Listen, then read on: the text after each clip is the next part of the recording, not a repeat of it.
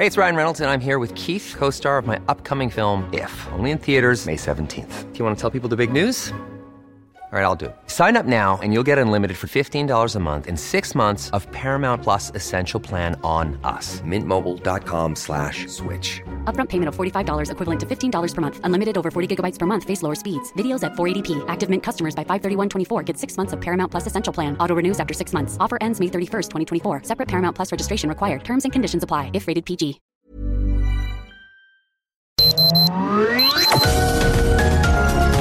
Heraldo Media Group presenta Sergio Sarmiento y Lupita Juárez. Información veraz y oportuna con un toque personal y humano. Por El Heraldo Radio, donde la H suena y ahora también se escucha.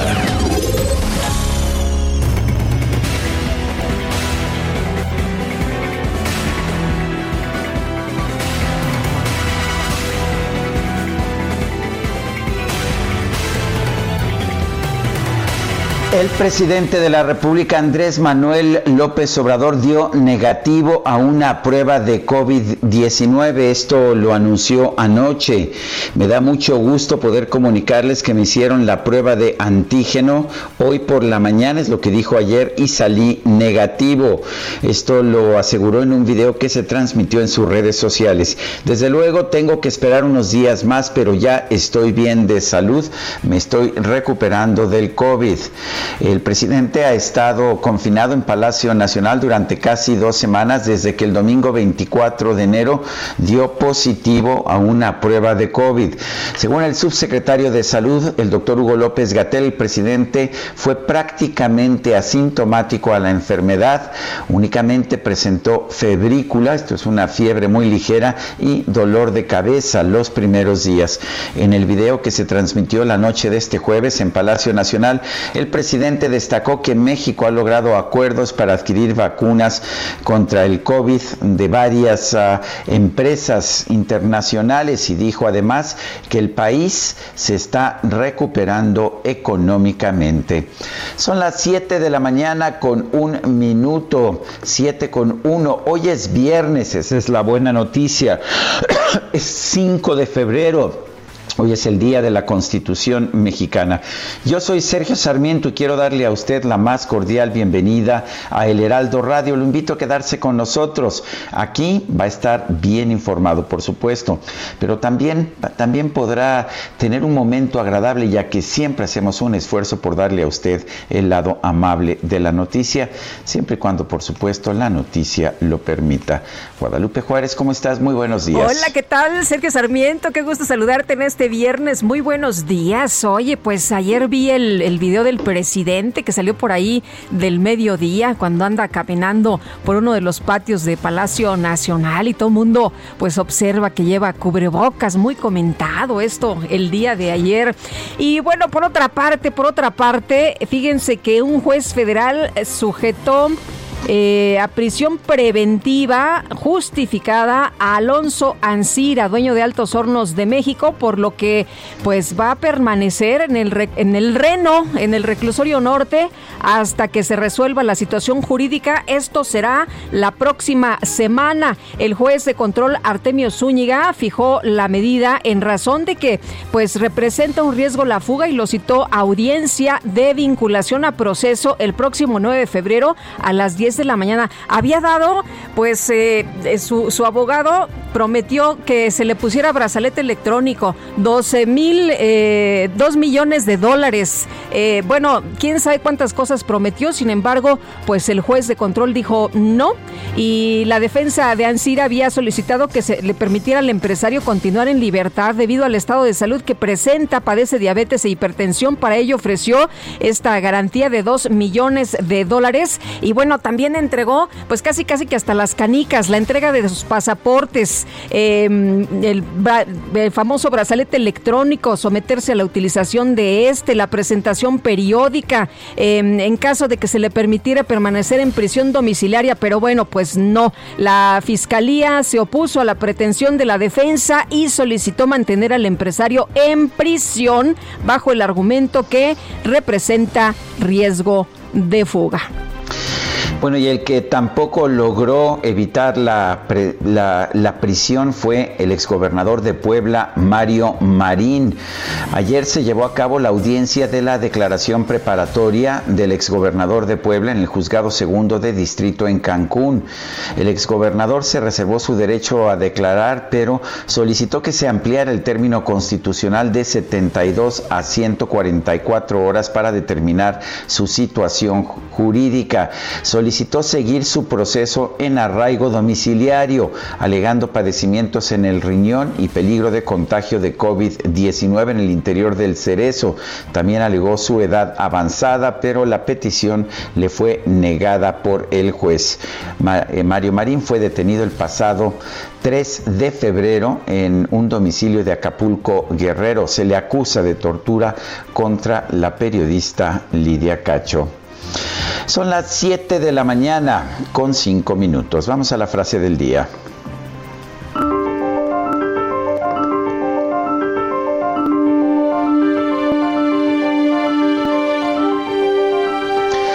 Algo está podrido en el estado de Dinamarca.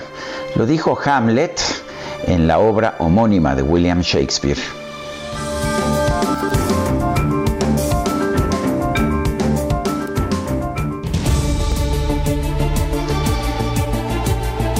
Y las preguntas, ya que somos bastante preguntones.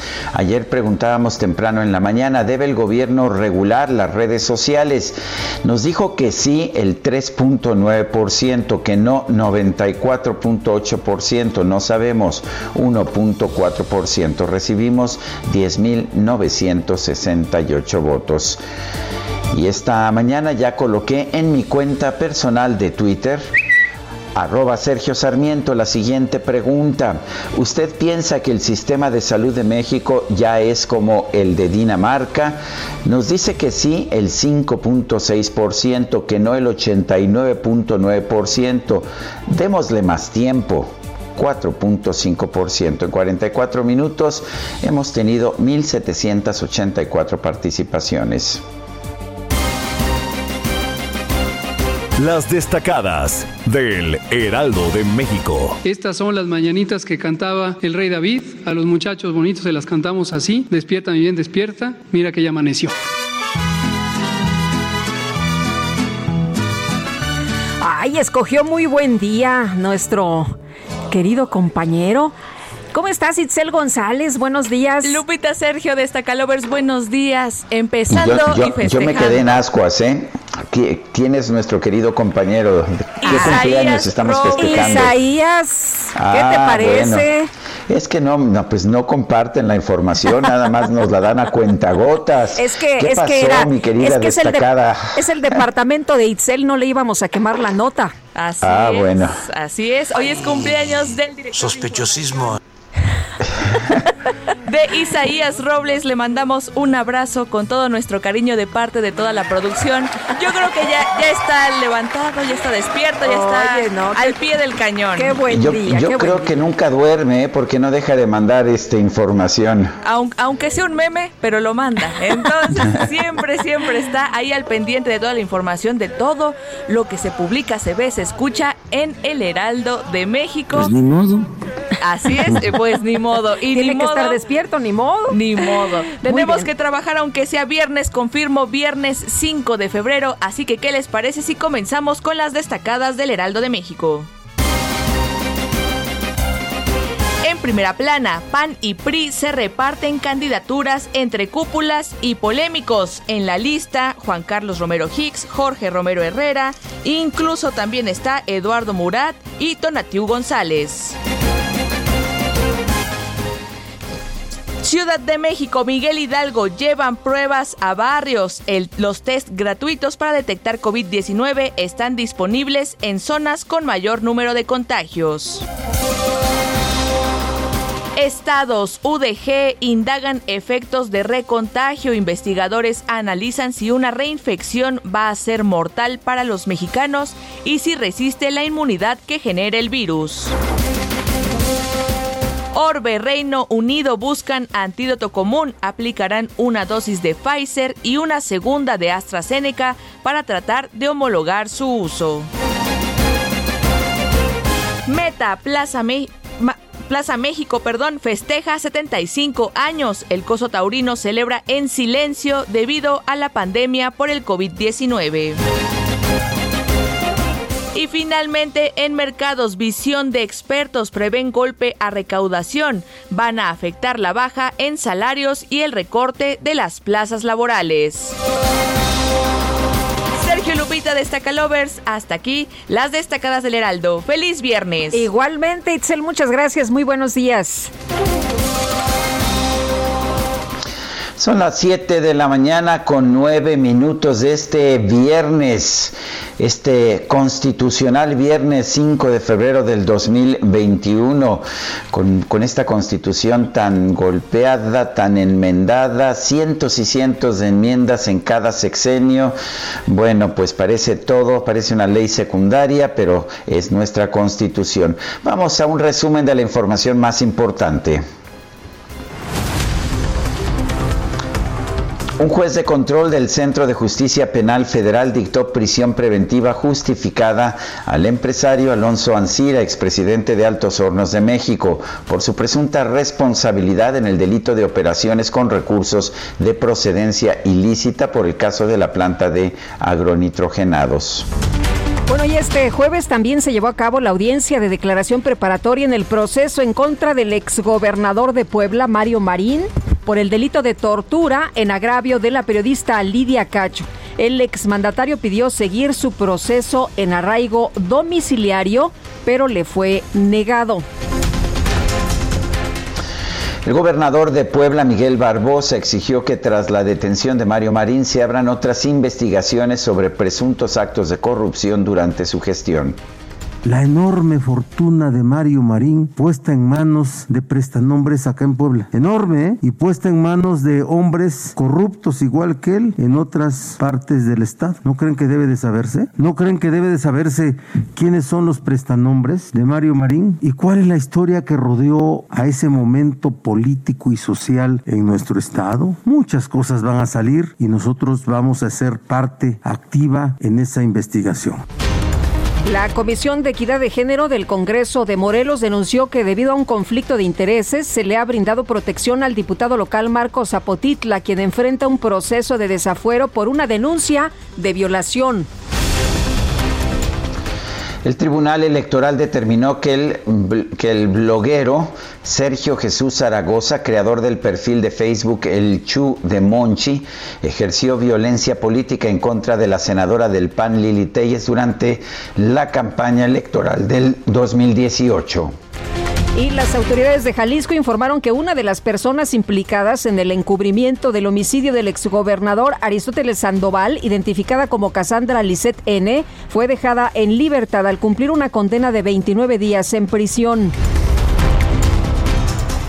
Este jueves fue asesinado Leobardo Ramos, presidente municipal de Chahuites, Oaxaca, cuando viajaba a bordo de su camioneta. Vale la pena señalar que hace apenas unos días el diputado del Partido del Trabajo, Gerardo Fernández Noroña, arremetió en contra de este presidente municipal, lo llamó corrupto, lo llamó violento y bueno, pues tres días después es asesinado. Elementos de la policía de la Ciudad de México detuvieron a Agustín López Robles, alias Don Agus, identificado como uno de los principales generadores de violencia en el sur de la capital. La Secretaría de Comunicaciones y Transporte reportó que un grupo de aproximadamente 45 jóvenes de la Escuela Normal Rural Vasco de Quiroga tomaron una caseta de cobro en Sinapecuaro, Michoacán, para pedir donativos de 100 pesos a los automovilistas. Y la Unidad de Inteligencia Financiera bloqueó 79 cuentas bancarias vinculadas con un grupo delictivo conformado por personas de México y Rumania dedicado a clonar tarjetas bancarias en sitios turísticos del país. El secretario de Hacienda Arturo Herrera informó que este jueves concluyó su ronda de conversaciones con todos los candidatos a la Secretaría General de la Organización para la Cooperación y el Desarrollo Económicos. El INEGI informó que la inversión fija bruta registró un aumento de 2.3% en noviembre del 2020 frente al mes previo, pero en su comparación anual registró una caída de 11.3%. Fitch Ratings, la calificadora, advirtió que las iniciativas de reforma a la ley del Banco de México y a la ley de la industria eléctrica son factores negativos de riesgo para México. El coordinador del PRI en la Cámara de Diputados, René Juárez Cisneros, pidió que la reforma a la ley de la industria eléctrica se analice con los criterios que emitió la Suprema Corte sobre la libre concurrencia en la generación y suministro de energía adelanto, digamos, estos puntos de vista que me parecen elementales y esta determinación de la Suprema Corte de Justicia de la Nación, bueno, pues alerta para que seamos muy responsables, muy prudentes y muy cuidadosos en lo que vamos a aprobar. La diputada del PRI, Jimena Puente, presentó perdón, una iniciativa que propone sancionar con hasta cuatro años de cárcel al portador de una enfermedad grave que de manera intencional ponga en peligro de contagio a otras personas durante una emergencia sanitaria. Y el PAN en la Cámara de Diputados propuso castigar con cuatro años de cárcel y destitución a los funcionarios públicos que abusen de su puesto o autoridad para acceder de forma ilegal y ventajosa a las vacunas contra el coronavirus. El gobierno de Nuevo León anunció la reapertura de algunas actividades económicas de giros de entretenimiento, como gimnasios, cines y casinos, pero solo de lunes a sábado y con un aforo máximo del 30%. Al encabezar el encuentro semanal entre el sector salud y la Conferencia Nacional de Gobernadores, Olga Sánchez Cordero, la secretaria de Gobernación, pidió a las autoridades estatales no caer en las noticias falsas sobre la campaña de vacunación contra el COVID. En un video, el presidente López Obrador informó que este jueves se realizó una prueba de COVID-19, la cual arrojó un resultado negativo. Aseguró que goza de buena salud y agradeció las muestras de apoyo durante su recuperación. Me da mucho gusto poder eh, comunicarles que me hicieron la prueba de antígeno hoy por la mañana y ya salí negativo.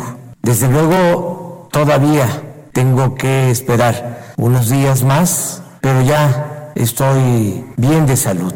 Me estoy eh, recuperando de el COVID. El subsecretario de Prevención y Promoción de la Salud, Hugo López Gatel, informó que el equipo médico que atiende al presidente está valorando la posibilidad de darlo de alta. El alta médica será valorada respecto a sus actividades en el espacio público. Hay dos eh, perspectivas. La primera es que él esté con todos los parámetros eh, de control, por ejemplo, de la presión, que la ha mantenido buen control, pero que pudieran haber ajustes en su tratamiento eh, y que se pueda ya estar tranquilos de que está recuperado. Y lo segundo es el alta epidemiológica y depende también de que él ya no sea emisor de, virus. Hoy se le tomaron nuevas muestras y esperaremos el resultado. Eh, a esta cantidad de días que han transcurrido, lo más probable es que ya pase a ser negativo, pero vamos a ver el, el resultado del laboratorio. La Secretaría de Salud informó que este jueves se reportaron 1.682 muertes por COVID-19 y 13.575 contagios en todo el país.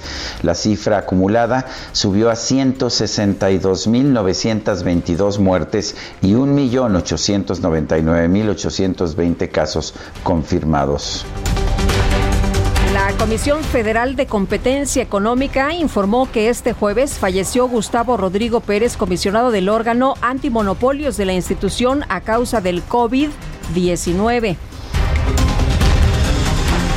La farmacéutica AstraZeneca aclaró que su vacuna contra el COVID-19 no se vende al sector privado en México, por lo que solo se distribuye al gobierno federal. Pidió a los ciudadanos reportar ante las autoridades sanitarias cualquier ofrecimiento comercial de las dosis. Bueno, y de acuerdo con un monitoreo de Bloomberg, en todo el mundo ya se han administrado más de 108 millones de vacunas contra el coronavirus. Estados Unidos lidera este proceso con 35 millones de dosis. ¿Escuchó usted bien? Le sigue China con 24 millones, la Unión Europea con 14 millones, Reino Unido con 10 millones. Y México, Lupita, pues, andamos eh, abajo de los 700 mil. Así es, así es, mi querido Sergio. En Alemania inyectan o se ponen estas dosis alrededor de unas 600 mil al día. Aquí, pues la verdad es que la situación es un poco diferente. La farmacéutica Johnson Johnson informó que este jueves solicitó a la Administración de Alimentos y Medicamentos de los Estados Unidos, la FDA, la autorización para el uso de emergencia de su vacuna contra el COVID-19. Y Peter Ben Envarek, integrante del equipo de la Organización Mundial de la Salud que investiga el origen del COVID, consideró que la idea de que el virus salió de un laboratorio, ya sabes esto de las conspiraciones, es poco creíble, pero, pero ahí te va. Sería una tesis para un excelente guion de cine. Ya ves que luego se pelean incluso los familiares por WhatsApp de que no, sí fue un tema que salió de un laboratorio, esto es fabricado. Bueno, hasta sin parientes te quedas, pero ahí está lo que dice este integrante del equipo de la Organización Mundial de la Salud. Y seguro sí servirá para algún guion de cine, yo estoy seguro de eso. Seguro sí. Bueno, en información deportiva, tras derrotar al equipo coreano Ulsan Hyundai, los Tigres de la Universidad Autónoma de Nuevo León obtuvieron su pase a la semifinal del Mundial de Clubes y ahí se enfrentarán al Palmeiras de Brasil. Y por otra parte, México avanzó a las semifinales de la Serie del Caribe 2021 al derrotar por pizarra de 4-3 a Venezuela.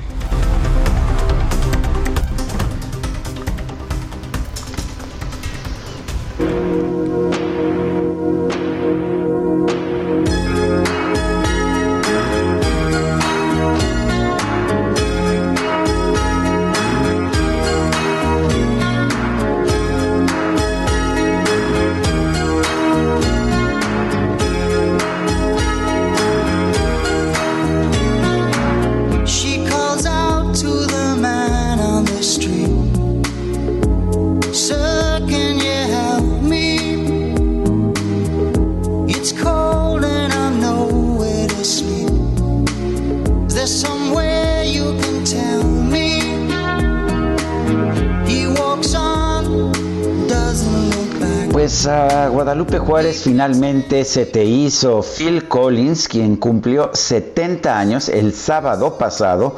Desafortunadamente nuestra productora estaba pues distraída con otros temas. Eh, lo vamos a escuchar el día de hoy. Al fin y al cabo es viernes. Esta canción, mi querida Guadalupe, Another Day in Paradise, se la compuso a un país en que pues la pandemia está domada desde el año pasado, desde por ahí de abril o mayo del año pasado y en que la economía va muy bien, requete bien. ¿Qué te parece? Another Day in Paradise, otro día en el paraíso, canta Phil Collins.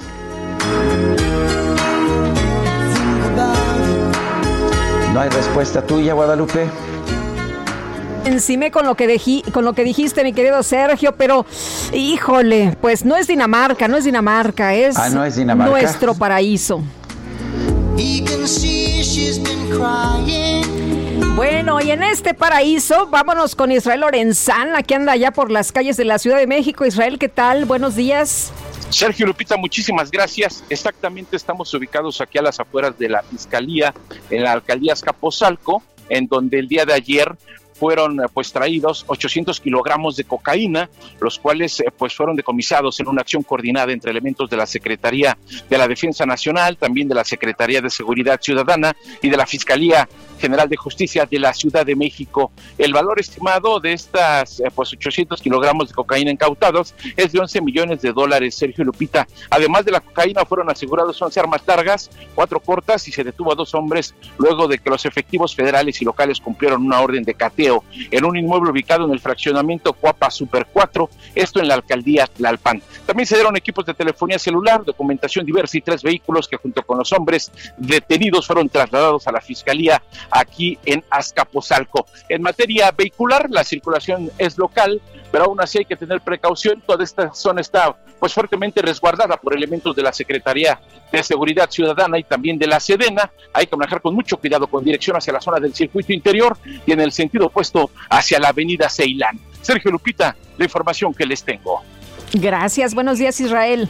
Hasta luego. Y son las 7 de la mañana con 24 minutos. ¿Por qué no nos manda un mensaje de texto o un audio de voz a nuestro número de WhatsApp? Es el 55 20 10 96 47. Sí, 55 20 10 96 47. Guadalupe Juárez está ya en la cabina del Heraldo Radio y yo estoy aquí en mi biblioteca transmitiendo con mucho frío, pero transmitiendo. Regresamos en un momento más.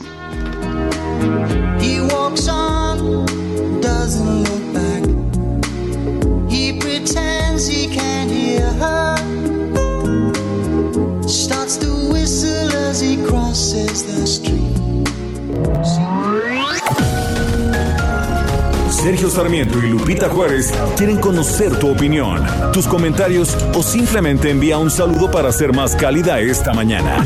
Envía tus mensajes al WhatsApp 5520 109647.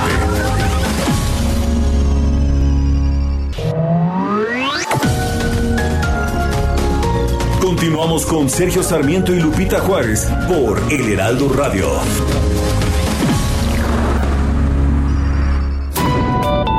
La Constitución Política de los Estados Unidos Mexicanos fue promulgada el 5 de febrero de 1917 por Venustiano Carranza en el Teatro de la República de la ciudad de Querétaro y entró en vigor en mayo de ese mismo año.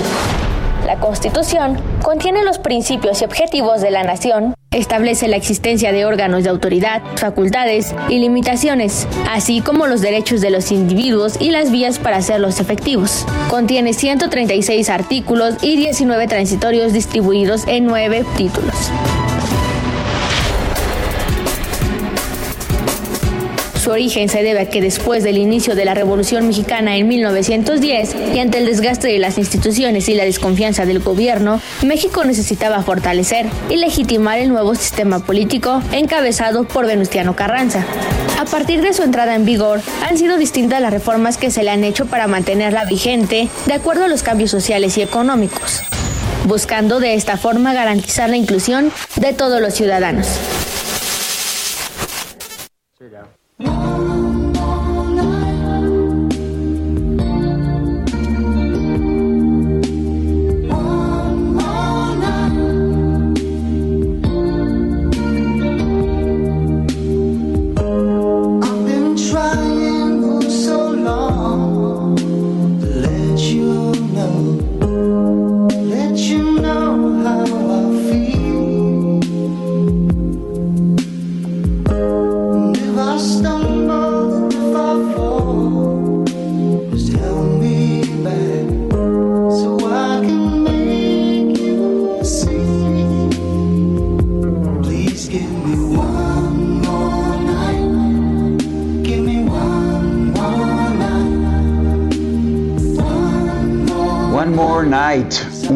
noche más, dame una noche más, es lo que pide Phil Collins en esta romántica canción. Este sábado pasado cumplió 70 años.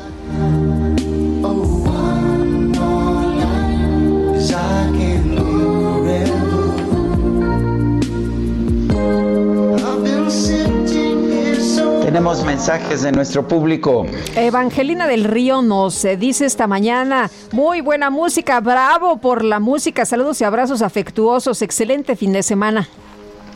Dice otra persona, buenos días, lindo dúo.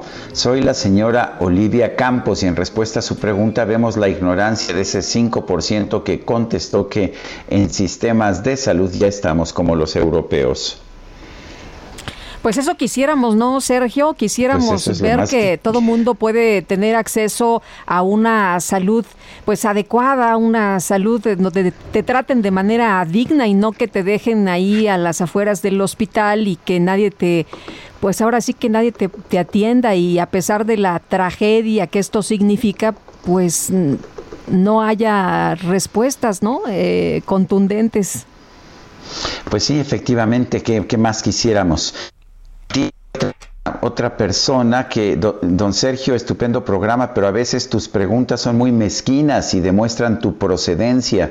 Presumes la cantidad de votantes en tus preguntas en 24 horas. El presidente López Obrador, en sus videos de ayer, 4 de febrero, tan solo en 15 minutos, se mandaron más de 25 mil mensajes positivos. Imagínate en 24 horas cuántas se generarían. Salud. Bueno, yo no pretendo eh, ni siquiera medianamente competir, ni siquiera en una fracción competir con el presidente de la República, por supuesto.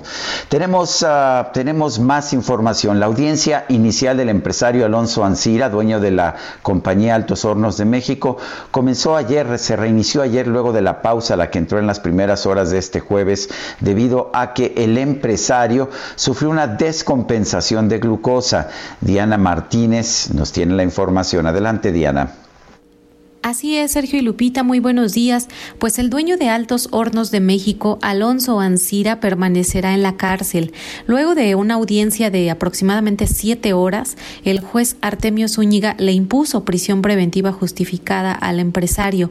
La Fiscalía General de la República y la defensa debatieron sobre la medida cautelar y finalmente el juzgador determinó que Ancira debe permanecer en el reclusorio norte. Antes de que el impartidor de justicia emitiera su decisión sobre la medida cautelar, la defensa de Alonso Ancira ofreció dos millones de dólares como garantía económica para que el empresario recuperara su libertad. La Fiscalía solicitó la prisión preventiva justificada bajo el argumento de que existe el riesgo de fuga. Sin embargo, los abogados de Ancira señalaron que esa medida cautelar lo pondría en riesgo por su edad y también por sus enfermedades degenerativas, debido a que la Fiscalía señaló que el imputado tiene la capacidad económica para abandonar el país, su defensa indicó que esa capacidad es producto del trabajo de toda su vida.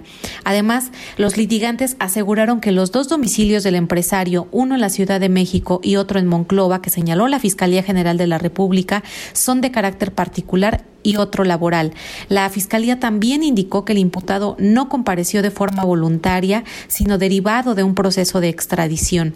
Al concluir la audiencia, la defensa del empresario informó que planteó la posibilidad de llegar a un acuerdo reparatorio con la Fiscalía General de la República para que se extinga la acción penal en contra de su cliente. Por lo pronto, el próximo martes, el impartidor de justicia decidirá si Ansira es vinculado a proceso por el delito de lavado de dinero. Hasta entonces, pues el empresario debe permanecer en reclusión. Bueno, pues gracias Diana Martínez por esta información. Y para seguir con este tema del empresario Alonso Ancira, vamos a platicar esta mañana y le agradecemos como siempre que nos tome la llamada Arturo Ángel, periodista de Animal Político. Arturo, ¿qué tal? Buenos días. Hola, ¿cómo, están? Muy buenos días, ¿no? Un saludo para ustedes y para todo el auditorio. Arturo, a ver, cuéntanos, ¿qué, qué tan fuerte es este caso en contra de Alonso Ancira? Pues, digamos que eh, hay evidencia suficiente eh, en las manos de la Fiscalía, por lo menos para, en efecto, poner en marcha un, un, proceso penal en contra del, del, empresario con lo que eso significa, ¿no? Una, posible pues reclusión por varios por varios meses. También dependerá en buena medida qué tanto eh, eh, eh, se puede llegar a tal vez a algún acuerdo de, reparación del daño. Recordemos que Alonso Ancira lo, acusa la Fiscalía General de la República a partir de una denuncia de Pemex que detona la investigación de haber pues sobornado a, Emilio Lozoya en 2012, una especie de soborno anticipado porque todavía no arrancaba el sexenio del presidente Peña Nieto, pero de acuerdo con las investigaciones de la, de la Fiscalía General de la República, pues lo que hizo Alonso Ancira fue a través de diversos pagos disfrazados como supuestas asesorías, eh, transferirle a cuentas eh, de empresas pues fachada o paraísos fiscales, transferirle a los Oya, pues así como más de 3 millones y medio de dólares, ¿no? que de acuerdo con la fiscalía pues no tienen ninguna justificación en algún tipo de servicio real, aunque Alonso Ansira dice que que, que no, que eran asesorías, etcétera, etcétera, que eran pagos entre privados que eran legales. Lo que la, investigación de la Fiscalía concluye es que esos pagos eran un soborno adelantado y que luego, ya cuando Emilio Lozoya se vuelve director de Petróleos Mexicanos, tuvieron, digamos que una contraprestación, que fue que Pemex comprara a Altos Hornos, la empresa de la cual Lanciera era el director del, del, consejo, eh, eh, pues una planta, la planta esta de fertilizantes agronitrogenados en Veracruz, que estaba en pésimo estado, ¿no? De acuerdo con la fiscalía, se pagó 10 veces más por su valor y fue un negocio terrible. Digo, la, para la Auditoría Superior de la Federación han probado que se han perdido miles de millones de pesos tan solo en tratar de volver a poner en marcha en marcha ese ese complejo. Y entonces la, la acusación es de lavado de dinero, ¿no? Derivado de estos pagos que se triangularon a través de empresas fantasma y que tuvieron este beneficio que perjudicó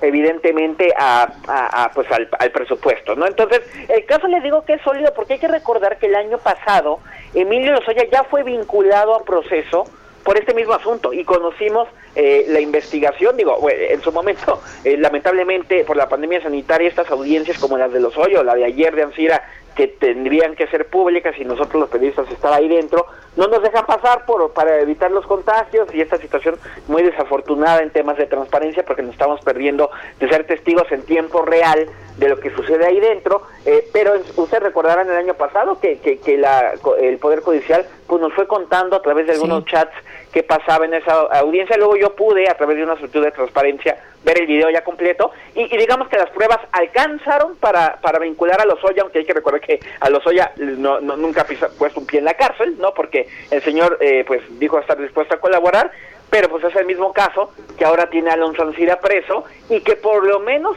pues ya de inicio va, a significar que pase algunos días en prisión en lo que el próximo martes se define si, si es vinculado a proceso o no. Uno supondría que al tratarse del mismo caso, el resultado va a ser igual al de Lozoya, aunque eh, a diferencia de Lozoya, Alonso Ancira sí está dispuesto a debatir, a tratar de frenar esto. Entonces vamos a ver que, que a lo mejor qué, qué elementos aprueban sus abogados. Uno fundamental puede ser la intención de pagar más de 200 millones de dólares como una especie de reparación anticipada del daño, que a lo mejor podrían allanar el camino, vamos a ver.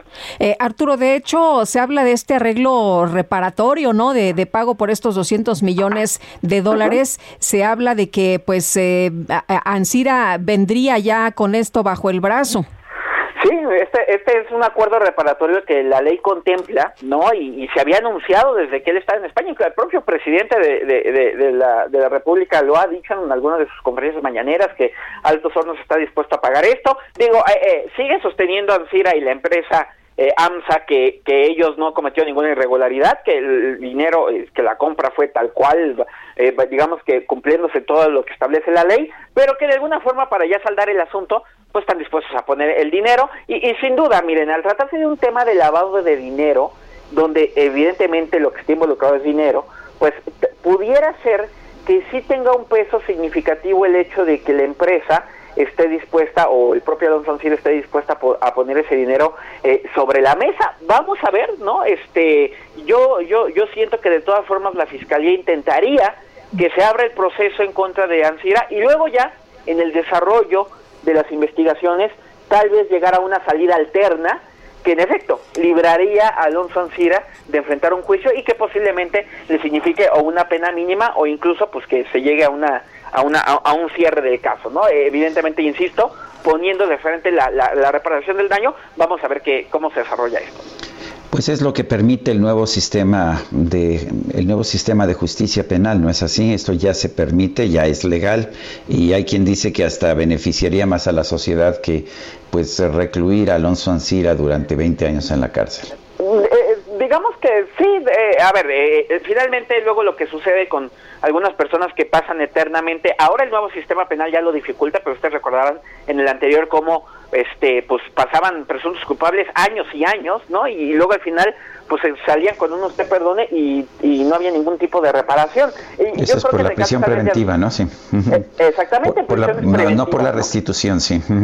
Ah, exactamente. Y, finalmente el, el, sistema anterior permitía pues mantener eh, juicios eternos, ¿no? Donde al final pues no, no, no acababa en nada Tal vez en el caso de Ansira, dado que él fue el empresario que pagó y ocasionó un daño al erario, pues si repara eh, ese daño, podría ser. Hay, hay casos, temas más complejos, como el de Emilio Lozoya, por ejemplo, ¿no? Donde él, pues no solo es este caso, sino eh, son otros, es Odebrecht, es este que él se confabuló, aunque dice que más bien lo utilizaron. Eh, entonces ahí sí, tal vez la sola reparación del daño, que por cierto, tampoco ha quedado claro nunca con él si la va a dar, porque él nunca ha ofrecido un, puesto, un peso sobre la mesa, pero pues ha ofrecido denunciar. Es interesante y yo creo que el caso de Ansira nos lleva también a preguntarnos qué pasa con, con Lozoya, ¿no? Que ya lleva más de seis meses, eh, pues, procesado, pero en libertad. Eh, la pandemia creo que le ha ayudado a él en el sentido de que pues los tiempos se han ido alargando, las audiencias se han ido posponiendo, pero en marzo veremos, ¿no? Este tendrá que haber ya una determinación de si la fiscalía parece ya muy complicado que haya un perdón automático, pero sí podría haber una especie de suspensión de su proceso eh, si la fiscalía valora que la colaboración que ha dado hasta ahora pues es suficiente o no, si, si considera que no, pues tendrá que imputarle ya una acusación para ir a juicio, ¿no? Entonces, eh, eh, creo que vienen cosas interesantes, este, y que pues además casualmente en este año, pues que también es muy político, ¿no? Oye, este, no, no le dieron chance a Ansira ni a los abogados con todos estos ofrecimientos que hubo, ¿no? El, brazalete electrónico, los eh, dos, eh, dos millones de, dólares eh, y, no sé cuántas cosas más ofrecían, prisión domiciliaria. Arturo Ángel, ¿ves las cosas o los casos totalmente distintos? Además de que hay una petición por ahí de que se le devuelva cuatro 1.500 millones de dólares a, Pemex, es decir, no es la única eh, pues investigación o, denuncia que tendría abierta este Ansira. Sí, sí, sí, evidentemente, pero, pero a ver, sí fue muy llamativo, eh, eh, la verdad, porque eh, la diferencia entre el tema de Lozoya y de Ansira, ¿no? Este, partiendo que se trata de la misma acusación, exactamente, es la misma carpeta de investigación, es el mismo delito, ¿no? No solo eso, además Lozoya tenía dos procesos abiertos, ¿no? El de el de agronitrogenados, que es este de Ansira, y el de Odebrecht.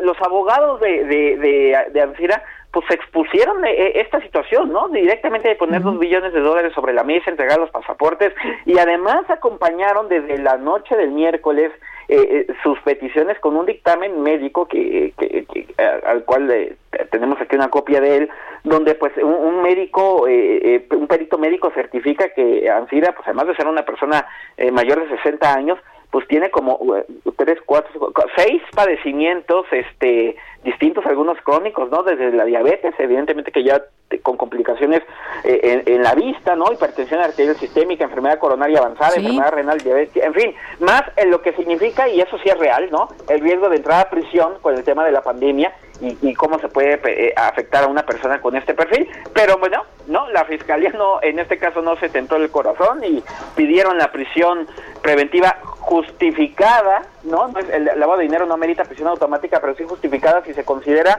que eh, la persona eh, pues debería estar en prisión o hay riesgo de fuga. Y es lo curioso porque entre los argumentos pues expuestos están que eh, Ansira pues lo tuvieron que traer de otro país, que andaba en, en, otro continente escondido, lo tuvieron que detener allá, extraditar, y es exactamente lo mismo que pasó con los Oya, ¿no?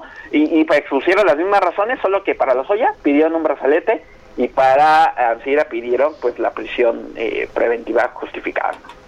Muy bien. Como siempre, gracias por platicar con nosotros. Muy buenos días, Arturo. No, estamos a la orden. Muy buenos días. Hasta luego, Arturo Ángel, periodista de Animal Político. Y son las 7 con 46 minutos. Vamos a echarle un vistazo al clima. El pronóstico del tiempo. Sergio Sarmiento y Lupita Juárez. Javier Rodríguez, meteorólogo del Servicio Meteorológico Nacional de la Conagua. ¿Cómo estás? Buenos días. Hola, ¿qué tal? Muy buenos días, Sergio. Muy buenos días, Lupita, y a todo el auditorio. ¿Qué tal? ¿Cómo nos va a tratar el clima, Javier? Claro que sí, les comento rápidamente. Durante este día van a prevalecer las condiciones para un ambiente caluroso en la mayor parte del territorio nacional. Esto debido a un sistema de alta presión que prevalece sobre nuestro país, con temperaturas de 40 y 40, hasta 45 grados en Michoacán y Guerrero, y de 35 a 40 grados centígrados en entidades del Pacífico Sur y la península de Yucatán. Por otro lado, tenemos también al Frente Frío número 34 que se extiende sobre el noreste de nuestro país y en combinación con un canal de baja presión va a favorecer vientos fuertes con rachas de hasta 60 kilómetros por hora en los estados de la Mesa del Norte, estados como Chihuahua, Coahuila, Nuevo León, Durango, Zacatecas, San Luis Potosí, Aguascalientes y Guanajuato además de algunas posibles lluvias aisladas, principalmente en las entidades del noreste y oriente del territorio nacional. Para la Ciudad de México se espera una condición de cielo despejado y sin probabilidad de lluvias. El viento será de dirección variable con rachas de hasta 30 kilómetros por hora y la temperatura máxima oscilará entre 2,27 y 29 grados centígrados, con una mínima al amanecer entre 7 y 9 grados centígrados. Estas condiciones se mantendrán durante el fin de semana, por lo cual se les invita a evitar tiempos prolongados expuestos al sol y mantenerse hidratados. Hasta aquí mi reporte. Bueno, pues muchas gracias Javier Rodríguez. Al contrario, que tengan excelente día y excelente fin de semana. Bueno, ahora sí, ya se está quitando el frío poco a poco, ¿no, Lupita? Pues eh, aquí en la cabina no sabes, estamos con un calorón. Ah, sí.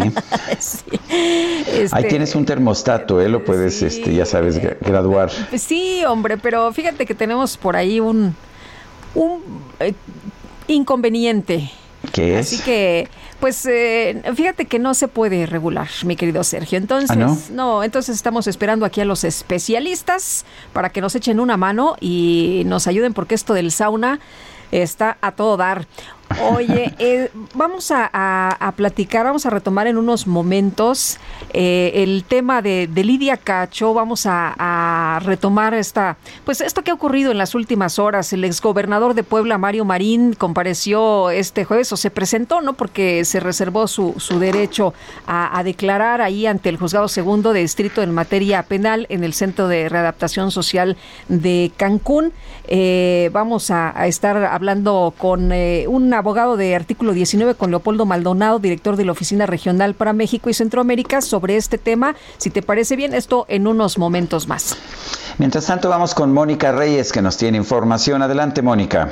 ¿Qué tal, Sergio? Qué gusto saludarte, Lupita también, amigos, qué placer estar con ustedes hoy viernes y vamos a platicar un poquito del placer, un poquito porque, bueno, pues el tiempo apremia y Pausazo ya está con nosotros para hablarnos al respecto de este tratamiento que ha revolucionado todo, todo, todo el mundo. Así es que, mi querida Pau, te escuchamos atentos. Ay, así es, mi. Hoy les vengo a hablar del amor, del amor en pareja, de las relaciones íntimas.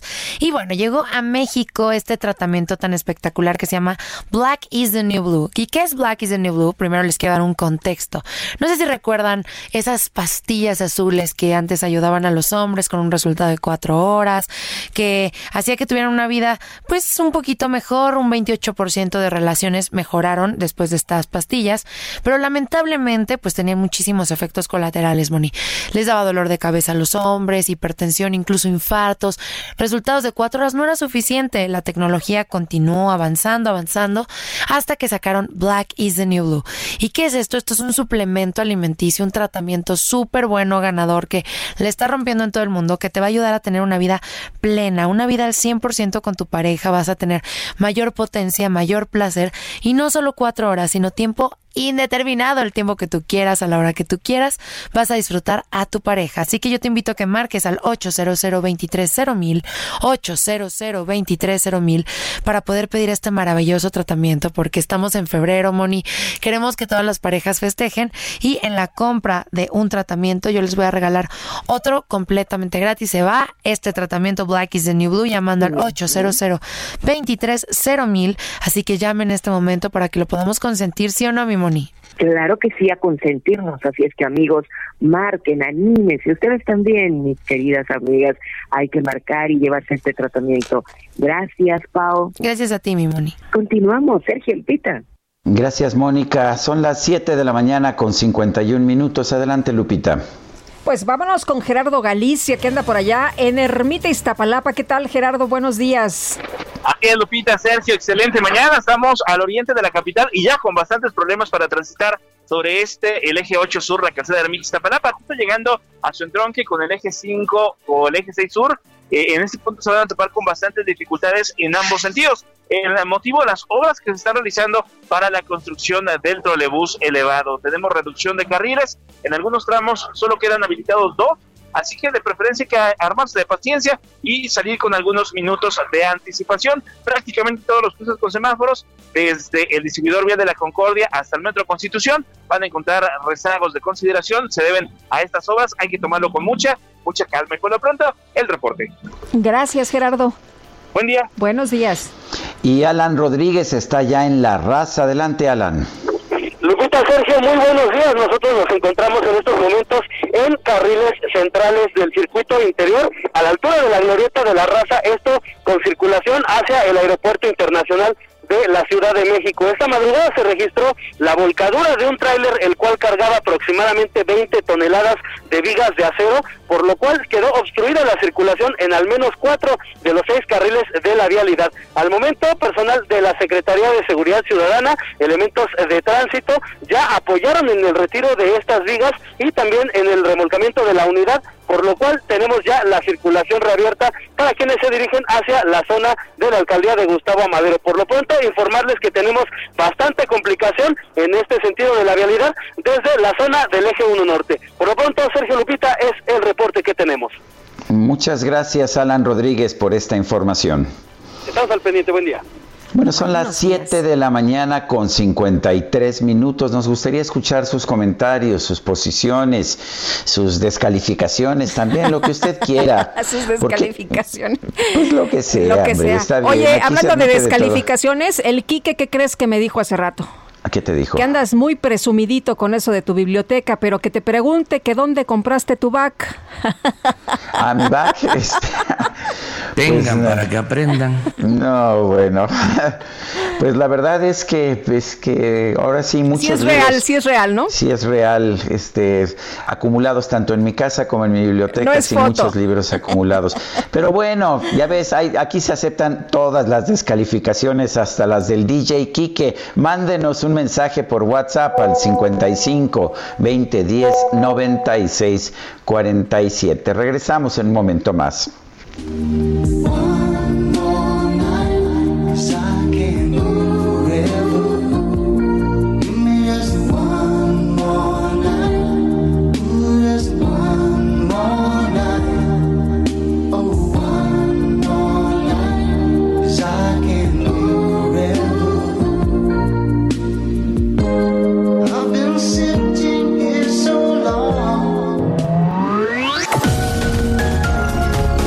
Sarmiento y Lupita Juárez quieren conocer tu opinión, tus comentarios o simplemente envía un saludo para ser más cálida esta mañana.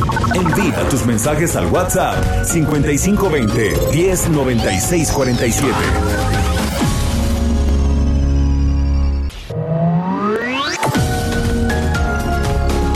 Continuamos con Sergio Sarmiento y Lupita Juárez por El Heraldo Radio.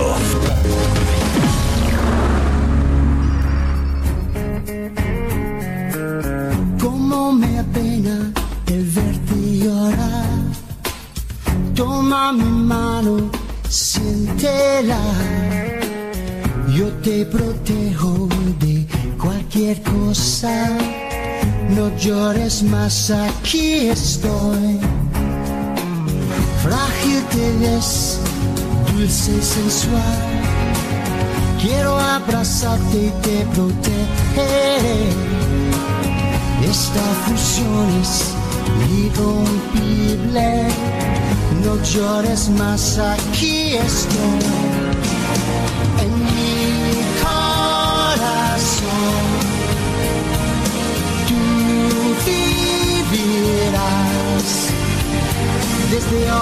Pues sí, estamos escuchando esta canción en español interpretada por el propio Phil Collins, En mi corazón vivirás, es de la película de Disney Tarzan. En, en, ¿Cómo dijiste? En mi corazón vivirás.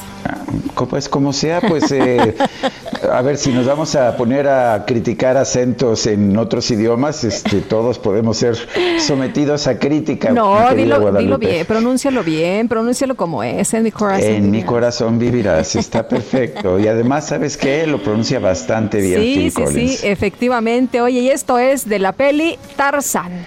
Efectivamente más por dentro.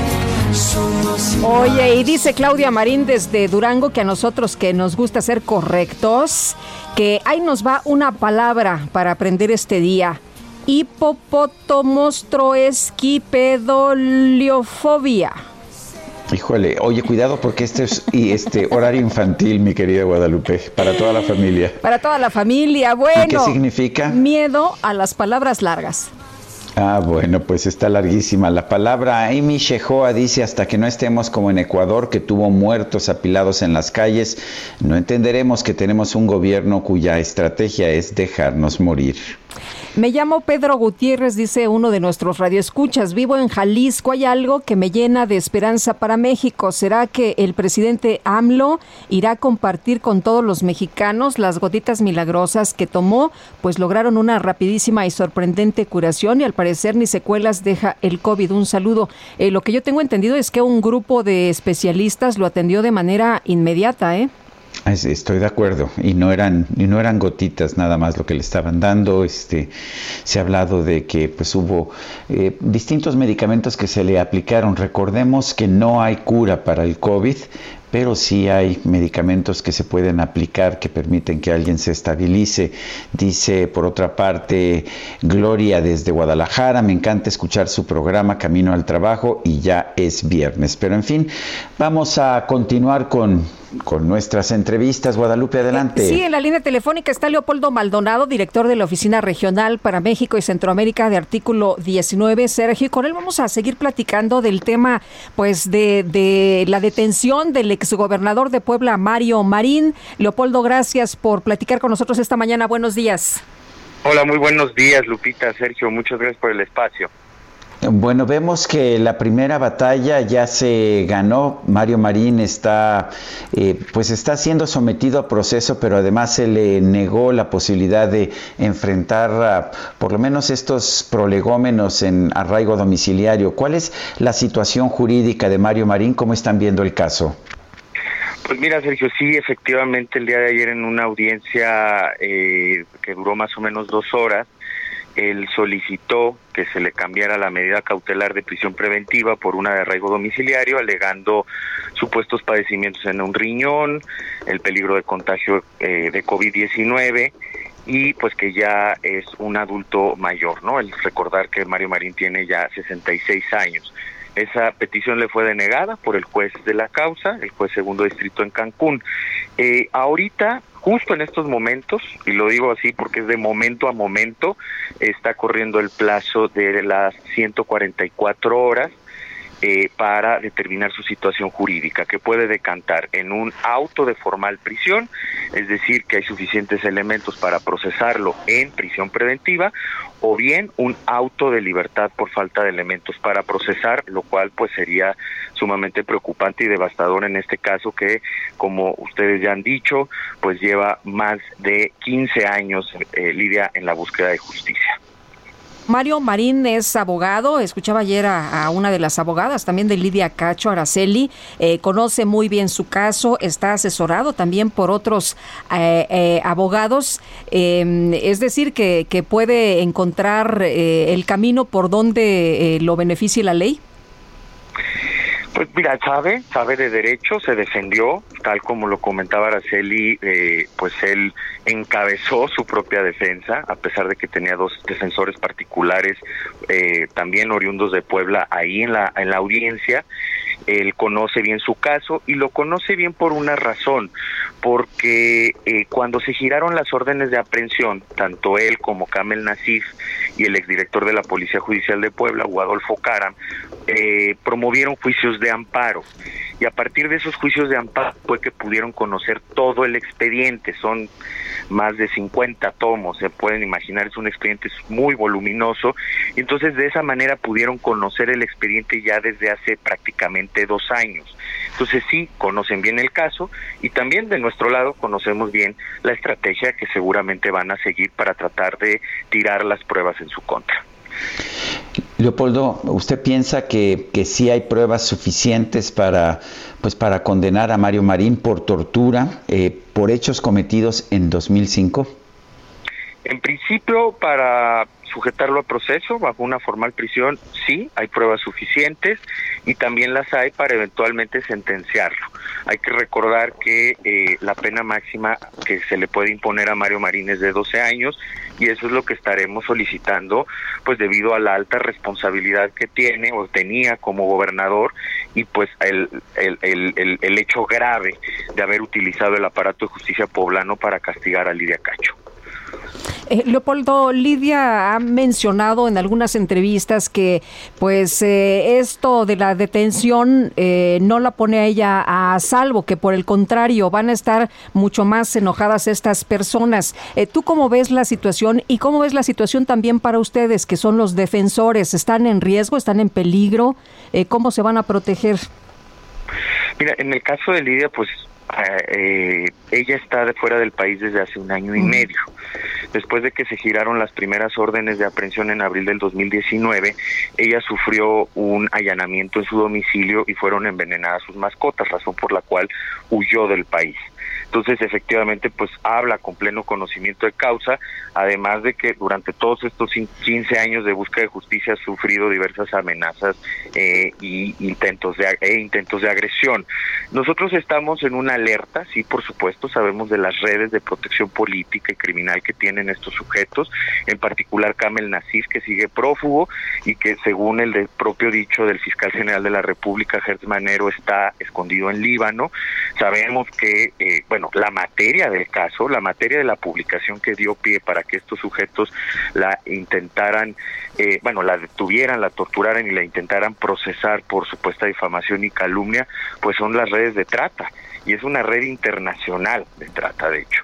Paradójicamente o curiosamente, no sé cómo, cómo calificarlo, Mario Marín está durmiendo en la misma cárcel que Jansu Kuri quien fue uno de los señalados como pedrasta por Lidia Cacho en su libro de los demonios del Edén.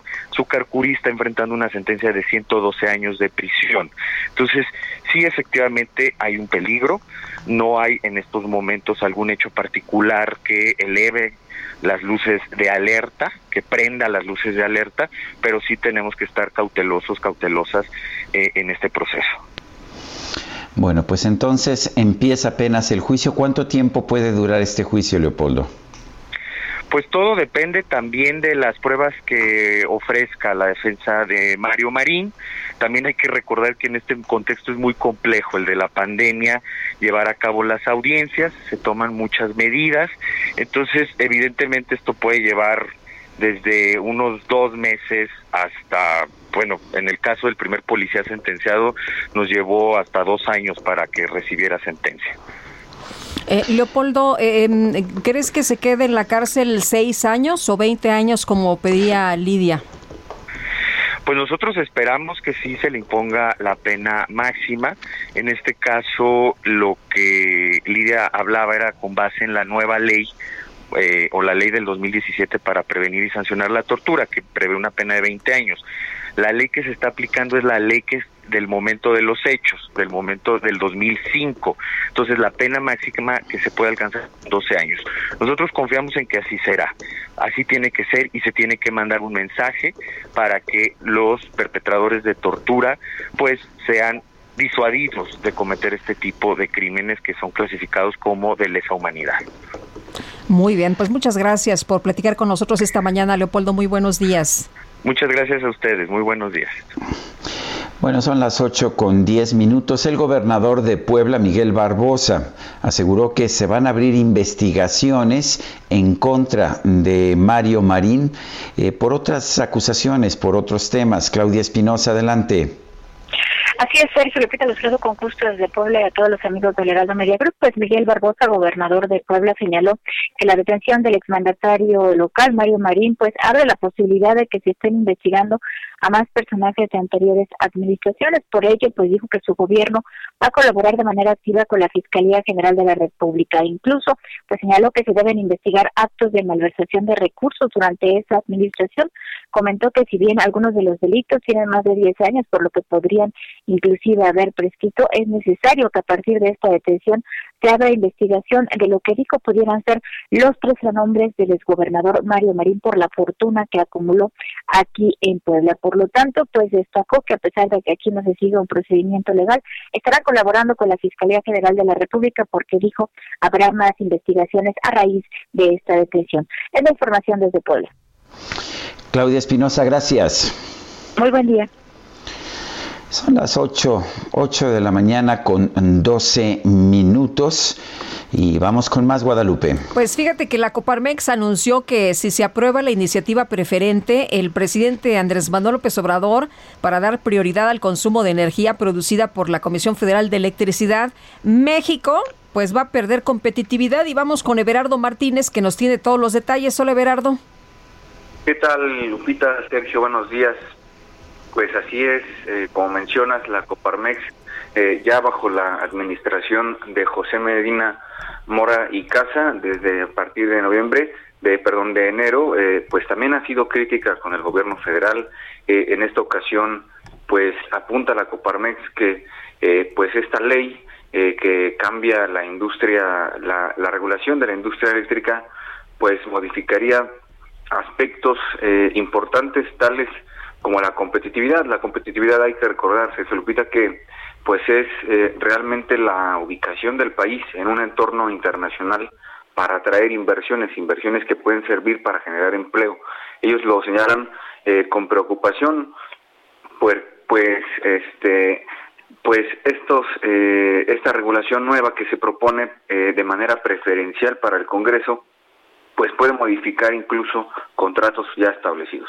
Eh, para ellos eh, apuntan eh, que pues no se con estas regulaciones no hay reglas claras para las empresas del sector y además que se está generando pues incertidumbre más de la que ya había además de que se generan costos mayores al consumidor. La Coparmex habla acerca de un incremento de cinco veces lo que se tiene con los contratos con empresas de la iniciativa privada generadoras de electricidad. Esto porque se da prioridad a la Comisión Federal de Electricidad que tiene costos mayores de generación. Entonces, este es un tema pues que está caliente, está la reforma eh, preferencial en el Congreso y también pues está la resolución de la Suprema Corte de Justicia. Entonces, vamos a ver cómo se desenvuelve pues este tema.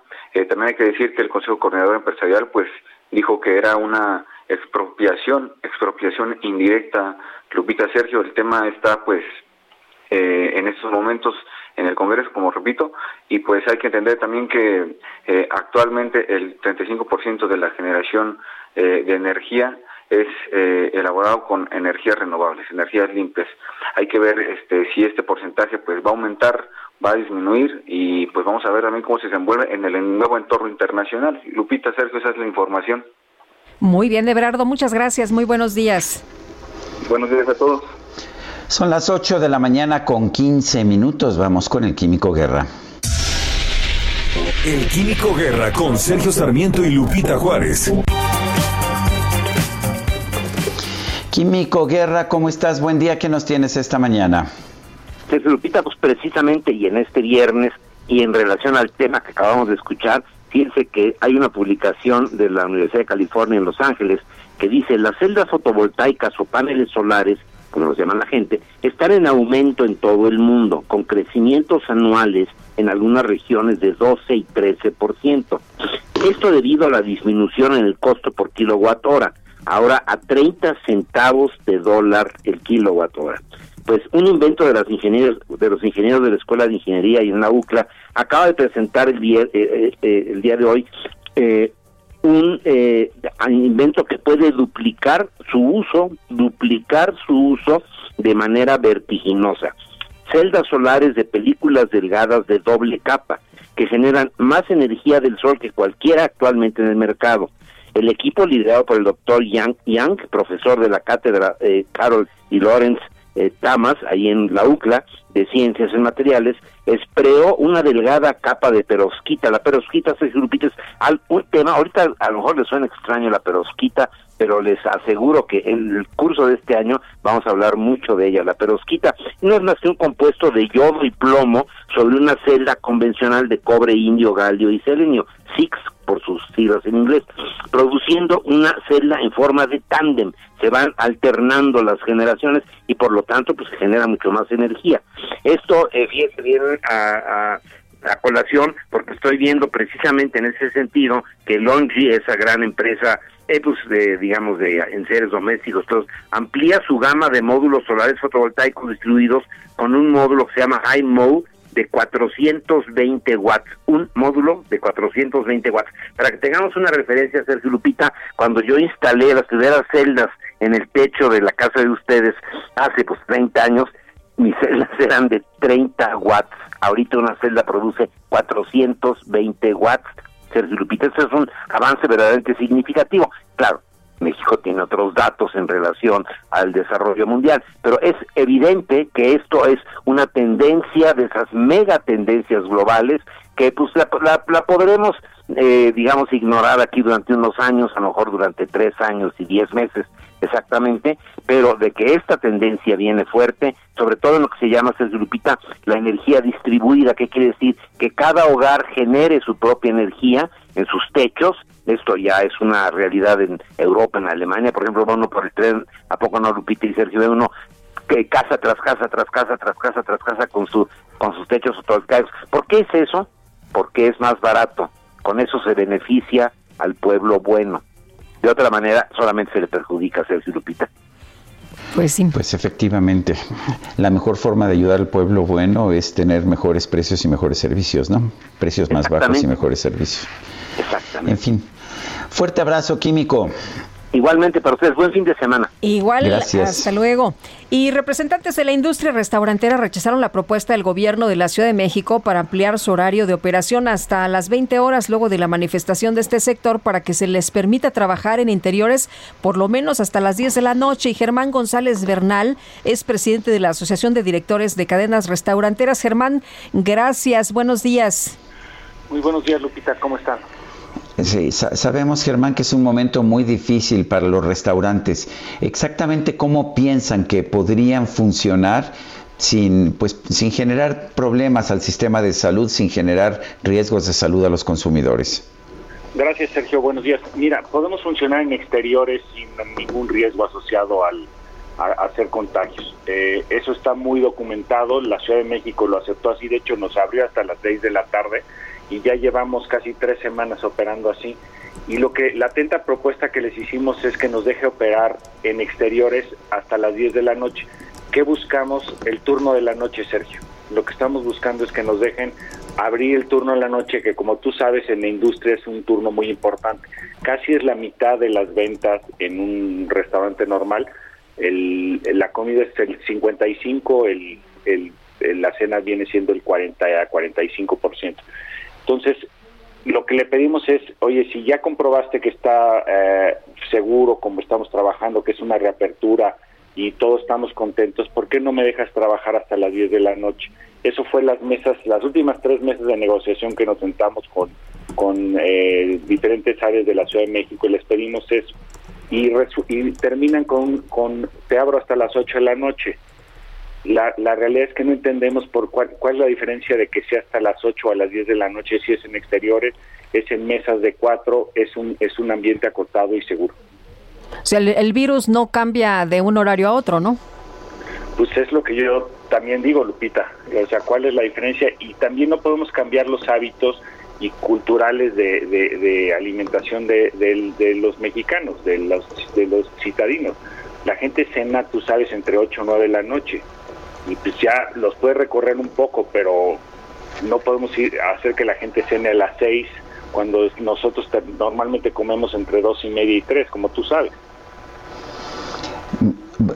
Pues, eso lo entiendo perfectamente, pero ¿hay algún argumento que diga que hay menos contagios si se cierra antes de las 8 que si se cierra a las 10 o a las 12 o a la cualquier otra hora? La agencia encargada, como tú sabes, es la, la, la ADIP. Ellos lo que dicen es que entre más temprano guardes a la gente en sus casas, tienes mejores resultados. Y el otro argumento que dicen es que eh, pues, no quieren que la gente se quede sobre mesas y tal. Pero pues, no estamos hablando de sobremesas, estamos hablando de turnos diferenciados. De hecho, hasta hablamos de decirles, oigan, ¿y qué pasa si, si, si podemos eh, limitar la estadía de las personas si eso les preocupa? Pero el argumento de fondo y el planteamiento es, eh, con el turno de la comida en exteriores, los restaurantes no hacemos el ingreso suficiente para poderlos mantener operando. Cuando esto se hace por periodos prolongados de tiempo, y ahorita este fin de semana vamos a cumplir 50 días desde que decretaron el segundo semáforo rojo. El otro semáforo fue de 103 días.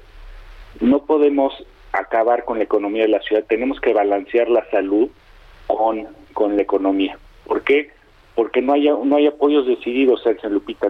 o sea, si el gobierno tomara la responsabilidad de decir, oye, te ordeno confinarte, pero ahí te va un, un, una medidas de apoyo para que puedas transitar, pues todo el mundo lo obedecería gustoso, pero cuando te dicen cierras y además pagas todas tus cuentas, tus gastos, no hay ningún descuento y además no te ayudo en nada. Sí, pues no, no hay apoyos, ¿no? Eh, ¿Cómo lo hacemos? Rentas, luz, eh, sueldos, eh, muchas cosas que tienen que... sociales, sí. servicios. Oye, Germán, fíjate que pasé el otro día, bueno, he pasado de recorrido por algunas eh, calles de, la ciudad y el otro día me llamó mucho la atención ahí por Palmas, un restaurante muy famoso, pues ya de plano sacaron unas sillas, pusieron unas lonas y a, lo que voy es, siguen invirtiendo, siguen gastándole para tratar de sobrevivir. Totalmente, lo primero fue todas las medidas sanitarias, todas las elementos de protección personal, todos los filtros, todo lo que, que viste en los protocolos que cuando vas a un restaurante hasta abruman un poco, ¿no? No puedes entrar si no te tomo la temperatura y te pregunto y bueno, todo eso fue una inversión y ahorita pues todo el mundo se aventó a la calle. El, el acuerdo con la ciudad fue en, en áreas libres, en al aire libre, ocupa el espacio que puedas y nos hemos puesto súper creativos los restauranteros y has visto que pues hay carpas, hay este banquetas, lugares de, de, parquímetros, hay quien agarró un estacionamiento, los centros comerciales, cualquier rendija abierta este, nos, deja, nos están dejando operar, porque realmente ven que no podemos pagar ni rentas, ni podemos pagar la nómina, que es la carga más importante, sin, sin poder operar un poco. Y, la realidad es que los, el otro grupo afectadísimo son nuestros chavos. Están súper lastimados. Tú imagínate ir nada más el puro transporte, la venta de lo que está haciendo la comida con poquitas mesas afuera, pues no, no le sale a nadie. Pues no, y bueno, eh, ya han cerrado, ¿qué, ¿cuántos restaurantes de los que yo iba? Yo creo que la mitad han cerrado, pero no sé cómo estés viendo tú la situación. Tenemos cálculos que, que más o menos el 15% de los restaurantes que había antes de empezar la pandemia en febrero ya cerraron. O sea, si lo pasas a números, son una cantidad enorme, Sergio. Estás hablando de 100 mil en, en el país, en el puro Valle de México han de ser algo como 13 mil 500. La Ciudad de México, si lo, si, lo desagregas, han de ser unos 8 mil. Son muchísimos restaurantes, imagínate. Gracias, Germán. Gracias, Germán Gonzalo, González Bernal, presidente de la Asociación de Directores de Cadenas Restauranteras. Vamos a una pausa y regresamos. Sergio Sarmiento y Lupita Juárez quieren conocer tu opinión, tus comentarios o simplemente envía un saludo para ser más cálida esta mañana. Envía tus mensajes al WhatsApp 5520 109647.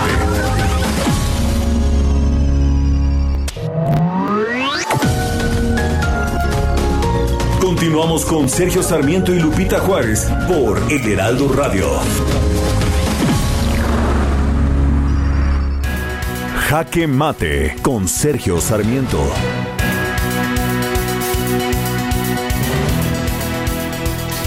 En cuando menos dos ocasiones, la secretaria de Gobernación Olga Sánchez Cordero ha afirmado esta semana que se necesita concentrar las operaciones de la industria eléctrica en la Comisión Federal de Electricidad, darle nuevamente un monopolio por razones de rectoría del Estado. Eh, desde que llegó el presidente López Obrador al gobierno, afirmó se ha retomado la rectoría del Estado en un sector tan estratégico de seguridad nacional como la energía eléctrica. Es una rectoría que tiene que estar en el Estado.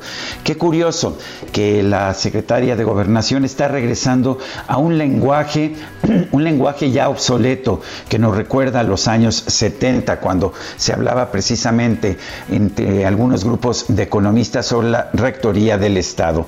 La verdad es otra muy distinta. Lo que hoy prevalece en el mundo es la idea del bien público. Eh, ¿Cómo se puede lograr que la gente tenga mejores servicios de electricidad a menor precio? Eso es lo que se debería buscar en lugar de darle más poder al Estado, más poder a los políticos. Países como Alemania han logrado el bien público, han logrado que haya una mejor electricidad y una electricidad más limpia. Nos dice el gobierno que no puede haber energía renovable porque esta es intermitente y por lo tanto tanto eh, no logra la estabilidad del sistema de electricidad. Lo curioso del caso es que Alemania tiene ya el 48% de su electricidad renovable y no tiene absolutamente problemas de abasto, problemas de estabilidad en el sistema. Un país moderno, una nación liberal y democrática, no puede ya estar buscando una rectoría económica del Estado. Lo que necesita es un régimen de libertades en que el Estado asuma la supervisión, por supuesto, para evitar abusos, pero no, no la responsabilidad de construir monopolios de generación o de producción como la Comisión Federal de Electricidad.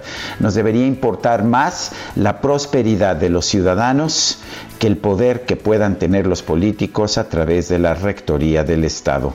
Yo soy Sergio Sarmiento y lo invito a reflexionar.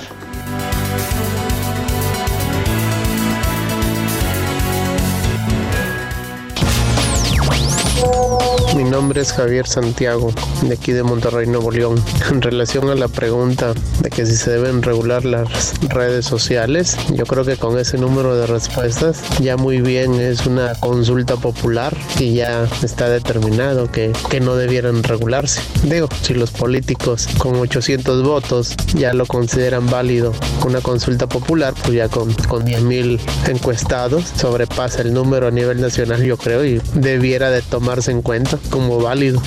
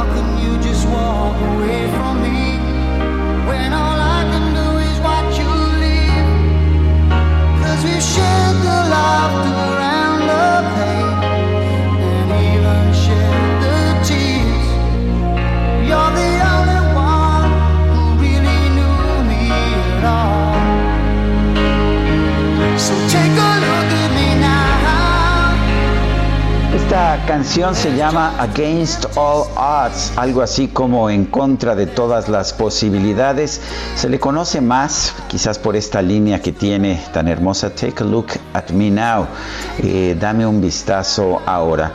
Es una canción de Phil Collins, quien este sábado pasado cumplió 70 años. Lo estamos escuchando y lo estamos disfrutando, por lo menos yo. Pues creo que no eres el único, mi querido Sergio, ¿eh? Phil Collins que pues estuvo en grupo Génesis y que esta voz especial lo destacó como pues eh, uno de los más importantes cantantes. Eh, hizo también, ha hecho música para películas, toca la batería y me dicen además aquí un, un apunte muy importante, es papá de Lily Collins. ¿Ah, sí? Eh, ¿Tiene sus fans? Lily Collins eh, de Emily in Paris. Así que Emily en París. Y bueno, nos dice la Cali. Buenos días, feliz fin de semana, excelente selección musical. Podemos escuchar precisamente esta que estamos oyendo, Against, All Against Odds. All Sí, Odds. oye, y bueno, pues aquí todo el mundo se acordó de las tardeadas. ¿eh? Esta era lo máximo en la tardeada. Bueno, y otra persona del público pregunta, ¿mascarilla o tapabocas? El no usarlo porque ya me dio, porque amordazan mi derecho de expresión, ah, porque no creo en eso y de paso soy una figura pública que modifica de alguna manera el comportamiento de mis conciudadanos, es indicativo de falta de liderazgo. No nos pone su nombre. Excelente viernes y fin de semana los escucho desde que estaban en la otra radiodifusora. Me agrada mucho su labor informativa y su formato radiofónico. Un abrazo fortísimo virtual para ambos. Rodrigo, 30 años, alcaldía Cuauhtémoc. Pues muchas gracias a Rodrigo de 30 años. Muy bien, y vámonos al Metro Guadalupe. Reporte Metro con Palmira Silva. Ahora no empuje. Ay, no, para nada. Palmira Silva, ¿cómo estás? Adelante. Hola, muy buenos días, Sergio Lupita. Un saludo a su auditorio. A esta hora registramos afluencia alta y un intervalo aproximado de paso entre trenes de 4 minutos en las líneas 7, 8, 12 y B y de 5 minutos en las líneas 1, 3 y A. Le recordamos que como apoyo a los usuarios continúa el servicio emergente de transporte al exterior de las líneas 1, 2 y 3. Le recomendamos planificar su viaje y anticipar su salida. Esta es la información por el momento. Cuídense mucho y que tengan un excelente fin de semana. Muchas gracias, Palmira. Gracias a ustedes. Buenos días. En conferencia de prensa, la secretaria de Gobernación, Olga Sánchez Cordero, que ha estado en las mañaneras, dijo que la resolución en la Suprema Corte no fue a favor del exgobernador de Puebla, Mario Marín. Eh, ella, pues, eh, refirió esta mañana, sí dije que hubo violaciones a los derechos humanos a Lidia Cacho, y es que Lidia Cacho señaló en algunas entrevistas ayer que, pues, eh, la, la magistrada, la ministra, Olga Sánchez Cordero la había traicionado. Pero vamos a escuchar parte de lo que dijo la doctora Sánchez Cordero esta mañana que usted votó a favor de desestimar este esta investigación. No fue, a, no fue a favor del gobernador de, Puebla o del exgobernador de Puebla. Aquí hay una precisión. No fue a favor del exgobernador de Puebla. De desestimar. Simplemente las violaciones graves. Yo ahí intervine, ahí está en la versión estenográfica que ustedes pueden recuperar. Yo ahí dije que sí había habido violaciones a sus derechos humanos que podrían ser eh, resarcidas a través de los medios ordinarios de defensa, como es el amparo, y que para el parámetro de gravedad de violación graves a los derechos humanos. Habíamos resuelto el caso de Aguas Blancas, que era la matanza de Aguas Blancas. La interpretación que se hizo en ese momento del artículo 97 constitucional de violaciones graves fue el parámetro de esta matanza y que el traslado de ella que por cierto cuando llegó a Puebla se pagó una fianza y nunca pisó la, la cárcel. Ah, ustedes saben eso perfectamente. Que lo que sí fue verdaderamente terrible fue el traslado desde Cancún hasta la ciudad de Puebla y que al final del día eh, la eh, Organización de Naciones Unidas dio una, eh, digamos, fue un más que una resolución, es una recomendación que se acató por la Secretaría de Gobernación para darle la disculpa pública. Cualquier violación a los derechos humanos es grave, sí. Cualquier violación a tus derechos, a cualquiera de ustedes, es grave, sí. Ahí está la interposición del amparo para resarcir esta violación también. Y es un, yo diría, es un legado de México al mundo el tema del amparo. Entonces no hubo presiones para que no investigaran. Yo te estoy relatando por qué voté como voté. Muchas gracias. Bueno, pues ahí lo que aclara la doctora Olga Sánchez Cordero. Las principales organizaciones de la industria editorial mexicana hicieron pública una carta dirigida al presidente de la República, Andrés Manuel López Obrador, para que se ratifique como esencial a la actividad editorial y comercial del libro. Juan Luis Arzós es director de la Cámara Nacional de la Industria Editorial Mexicana. Juan Luis, buenos días, gracias por tomar la llamada. Hola, muchísimos días. Muchísimas gracias a ti, auditorio, por Sí, gracias, Juan Luis. A ver, en este momento, ¿qué está pasando con las librerías? ¿Qué está pasando con la industria editorial? Mira, en este momento, pues, pues, pues, con el semáforo rojo está todo, todo cerrado. Las librerías dieron oportunidad de abrir un poco bajo el sistema de librería en la calle, eh, como hacen algunos restaurantes, y, y sí se está sí se está utilizando ese sistema, pero no no corresponde lo que nosotros estamos pidiendo es que el día 3 de agosto del año pasado, la industria editorial, librerías, todo el ciclo del libro, se consideró como, como una industria esencial. ¿sí? Entonces, este hasta el 31 de diciembre tiene una fecha de caducidad que nunca la entendí. Entonces, por eso estamos pidiendo que ese, ese decreto en el dia- diario oficial sea permanente para todos los estados de la República, para toda la República. Eh, Juan Luis, eh, eh, mu- muchos sectores se han visto impactados. eh, nos han estado platicando de los cierres que han tenido que hacer, de los recortes a los sueldos, a los trabajadores. ¿Cuál es la situación de esta industria? Porque la situación es muy similar a la, la, la, la- la que mencionas de, de otras industrias. Este, nosotros hemos tenido unas bajas muy significativas en ventas en, en algunos, sobre todo cuando empezó la pandemia, una baja enorme, este, que sí nos llevó a, a pérdidas de, 80, eh, de 88.2% de, de disminución de ventas, que estuvo muy grave. Eh, comenzó a recuperarse un poco, bueno, los meses de abril y mayo tuvimos un 50% menos de ventas, ¿sí? Y el último trimestre comenzamos a- del año pasado comenzamos a, a sentir una cierta recuperación, ya que se reconoció como industria esencial. Y a partir de la semana 51 y 52 fueron fueron buenas, fueron más altas que la del año 19, o sea, sería una recuperación, o el camino a la recuperación. Sin embargo, luego vino el semáforo rojo y tuvimos que cerrar todas las, eh, las librerías otra vez. Eh, ahí me, llama la atención que las papelerías sí les dieron permiso de abrir, por ejemplo, hace 15 días. Y las librerías no. Aunque estamos en un, en un sistema, Juan Luis, en que pues parece que la autoridad decide de manera discrecional, abre tú, tú no abres, eh, voy a, favorecer esta industria y no voy a favorecer esta otra industria. Es muy injusto eso, ¿no? ¿No sería mejor tener reglas claras de, de salud, de sanidad, de precaución, pero permitir que todo el mundo abra? Eh, Sí, claro, absolutamente. Es lo que te puedo asegurar, que toda la industria de alrededor del libro está igual de preocupada por su gente como por sus clientes. Entonces, eh, llevamos todas las reglas de sanidad, de salubridad que, que se tienen que conservar, ¿no? Que se tienen que llevar. No hay ninguna ninguna librería que abra de otra manera. O sea, cuando uno va a la, a la- a la librería, todo mundo sabe que tienen que, como en cualquier otro establecimiento, ¿no? Es el código QR, te toman la temperatura, te dan el gel y nada más reciben a un pequeño grupo de personas.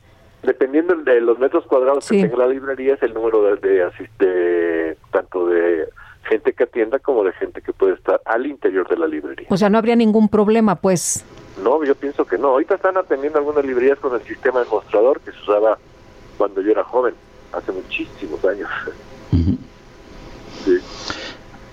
Pero te, pierde, te pierde la esencia de ir a una librería, que es ir a buscar libros, a, Sí. a dar la vuelta por la librería, ¿no? Eh, En, en estos momentos, Juan Luis, ¿cuál es la situación de la industria editorial mexicana? Pues hoy en este momento está muy, estamos cerrados, está parada, estamos perdiendo ventas este, en toda la, en toda la cadena, eh, todo lo relacionado con el libro está mal, con impresoras, etcétera, etcétera, y esperamos una pronta recuperación. Eh, tenemos todo, estamos trabajando en el mercado electrónico lo más que se puede, que ha crecido, estamos en el 2% de las ventas, ahora ya estamos en el 5%, sin ser eh, que sustituya la pérdida que estamos teniendo. ¿no? Oye, ¿han tenido, ha- ¿han tenido alguna respuesta, alguna reacción eh, de- después de la carta que dirigieron al No, presidente? todavía no. Después de la carta, ninguna reacción. La única reacción que tuvimos fue la semana pasada, que dieron permiso de vender eh, en la calle. Y eso fue todo. Eso fue todo. Y fue la Ciudad de México nada más. Oye, ¿qué pasa si se extiende eh, todo e- este cierre? ¿Qué pasa si se extiende dos semanas más, tres semanas más? ¿Qué, Pues qué- desafortunadamente, ojalá y no sea el caso, pues habrá algunos cierres de librerías, inclusive las pequeñas son las que más están sufriendo, ¿no? Porque no tienen manera de, de soportar. Y es- este cierre nos está llevando a que las librerías al interior de la República también sufran, porque al estar cerradas las editoriales, no hay manera de que envíen su producto a las librerías de, de otras ciudades, porque están, están en el semáforo rojo, entonces eso va a, a dar un desabasto increíble de libros en toda la República. Juan Luis Zarzós, director de la Cámara Nacional de la Industria Editorial Mexicana, gracias por esta conversación. Para Sergio, a ti a todo tu público. Muchísimas gracias.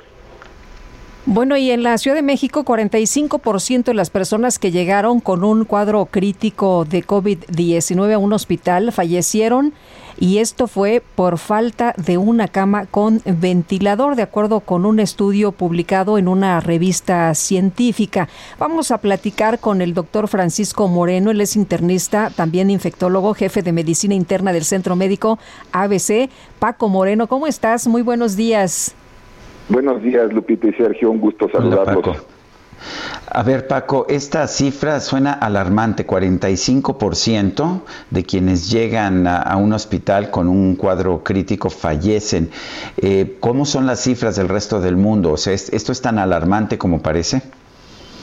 Pues lo que es alarmante es que, y, y se demuestra en ese estudio, que pacientes que están internados en una área de medicina interna que en un momento dado requieren intubación o ventilación mecánica por que su, están teniendo un deterioro respiratorio, al estar lleno la unidad de terapia intensiva no tienen acceso a, a, ese, a ese tratamiento y por lo tanto fallecen en el hospital.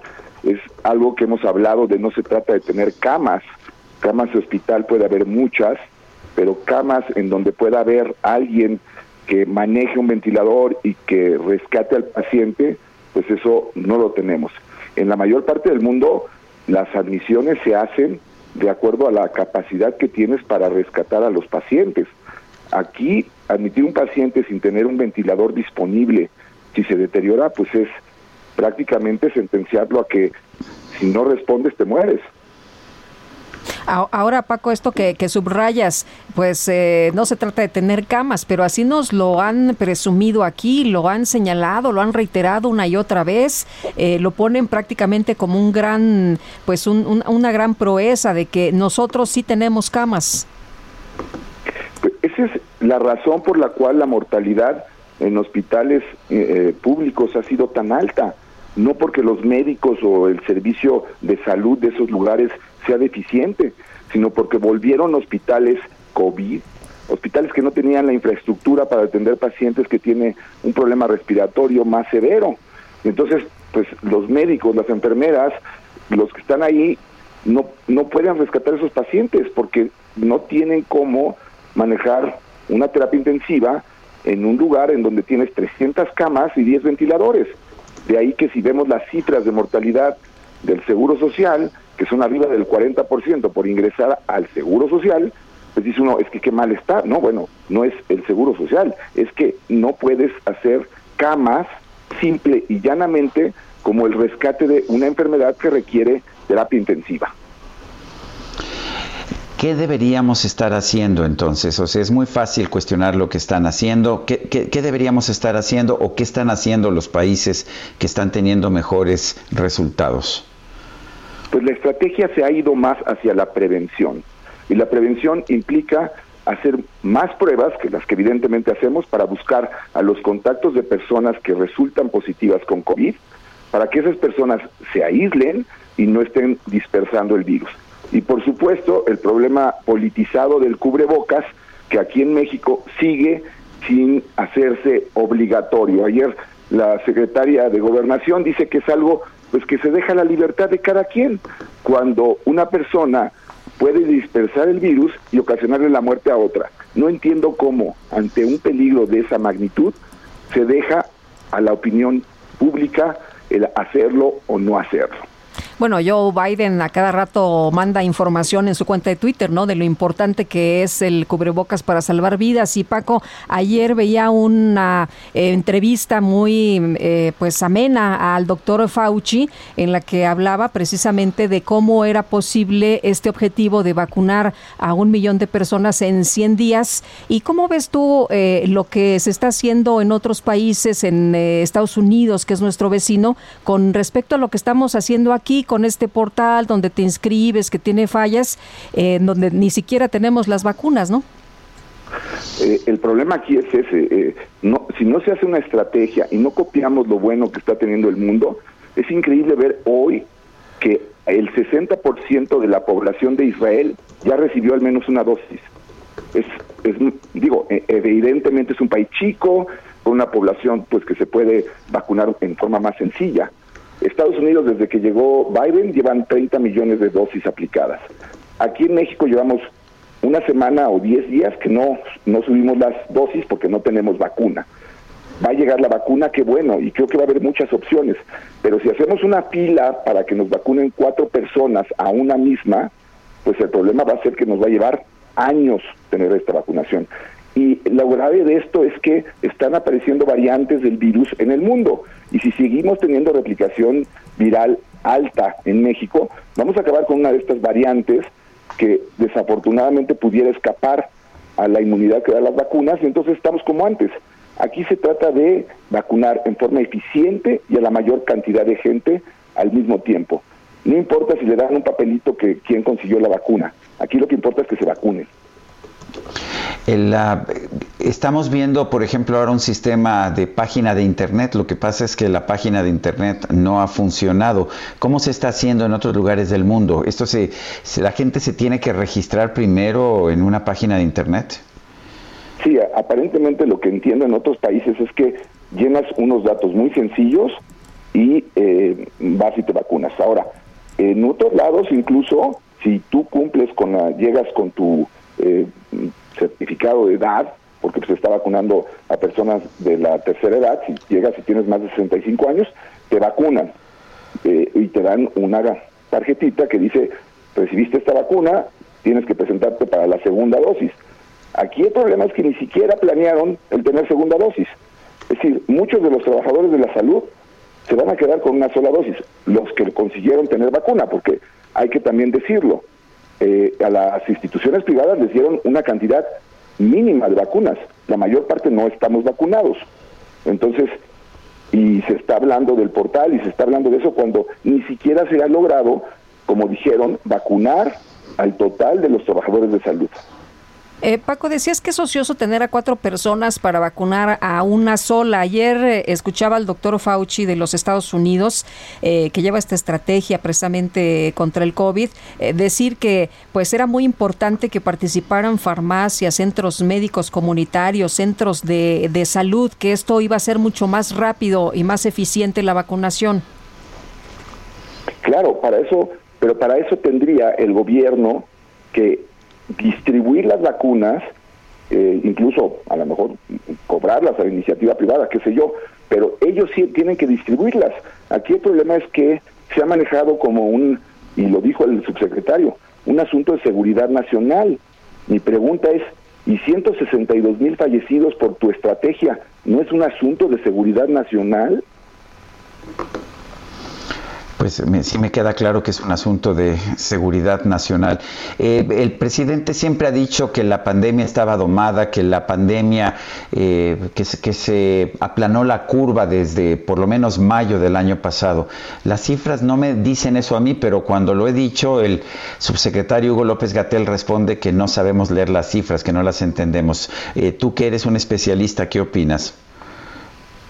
Bueno, es que es evidente que al no llevar un control eficiente de la pandemia, desde no tener idea de cuáles son los números por la escasez de pruebas que tenemos, a no mantener las medidas preventivas, porque todavía hace un par de días en una conferencia dijo que pues el cubrebocas que sí podía ser, que no podía ser, que a lo mejor que sí sí, ese es el tipo de mensajes que confunden a la ciudadanía. Si no hay una estrategia real, él dijo que en un escenario catastrófico tendríamos 60 mil fallecidos, tenemos 100 mil más. La pregunta es, ¿por qué no pasa nada? Pues doctor Francisco Moreno, Paco, Paco Moreno, internista, infectólogo, jefe de medicina interna del Centro Médico ABC, gracias por hablar con nosotros. Al contrario, mil gracias y que tengan buen día y a seguirnos cuidando. Regresamos. Sergio Sarmiento y Lupita Juárez quieren conocer tu opinión, tus comentarios o simplemente envía un saludo para ser más cálida esta mañana. Envía tus mensajes al WhatsApp 5520 109647.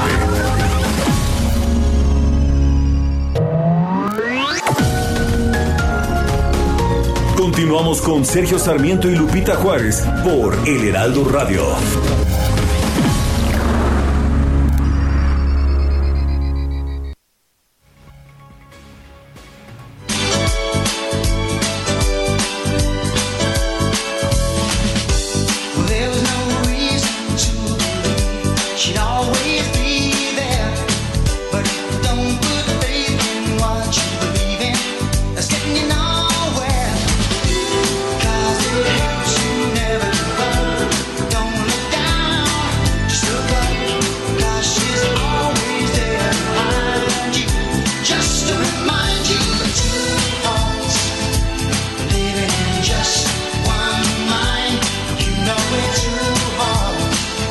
Escuchando a Phil Collins, quien el sábado pasado cumplió 70 años. Esto se llama Two Hearts, dos corazones.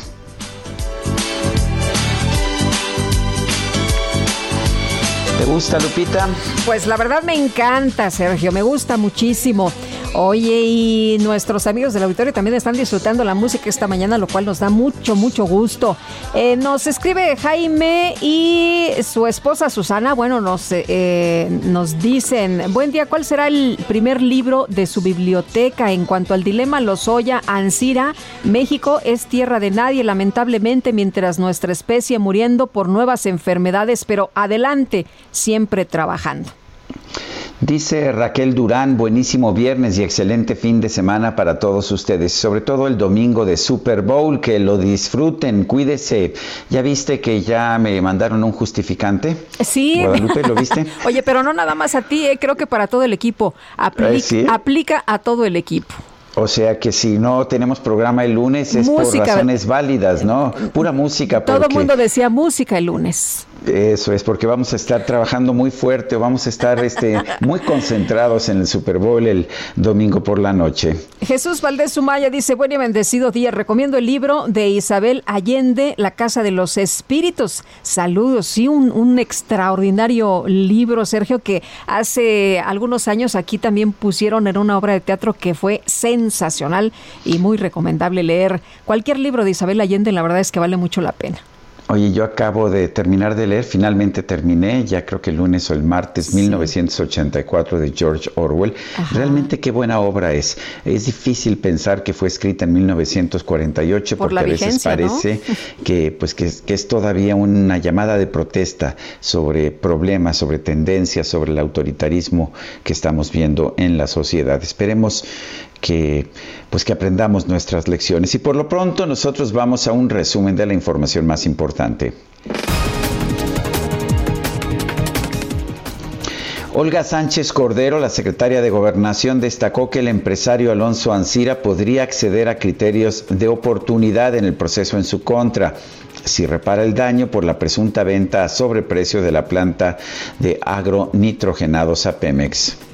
Ya con avalúos, con un proceso legal eh, sólido al cual sí le daría oportunidad de acogerse al señor Ansira, eh, devolviendo precisamente estos recursos. Eh, esta es aceptar, eh, es aceptar que efectivamente hubo un tema de sobreprecio y hubo un tema de pues enriquecimiento indebido o ilícito y entonces sí acogerse a criterios de oportunidad sí podría tener esa opción porque el eh, sistema de justicia penal acusatorio así lo permite.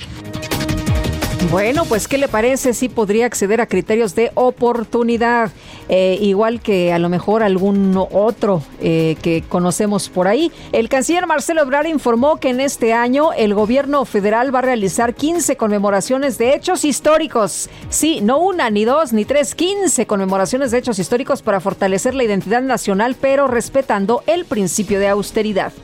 El 2021 es de relevancia histórica primordial porque son 200 años de la consumación de la independencia en nuestro país, 500 años de resistencia indígena y 7 siglos de la historia de México Tenochtitlán. Vamos a recordar la historia de nuestra identidad nacional, vamos a integrar en las conmemoraciones a la población históricamente en desventaja con una perspectiva de igualdad y vamos a realizar actividades en diversas entidades del país para fortalecer la perspectiva nacional de las conmemoraciones. Todo esto bajo el principio de austeridad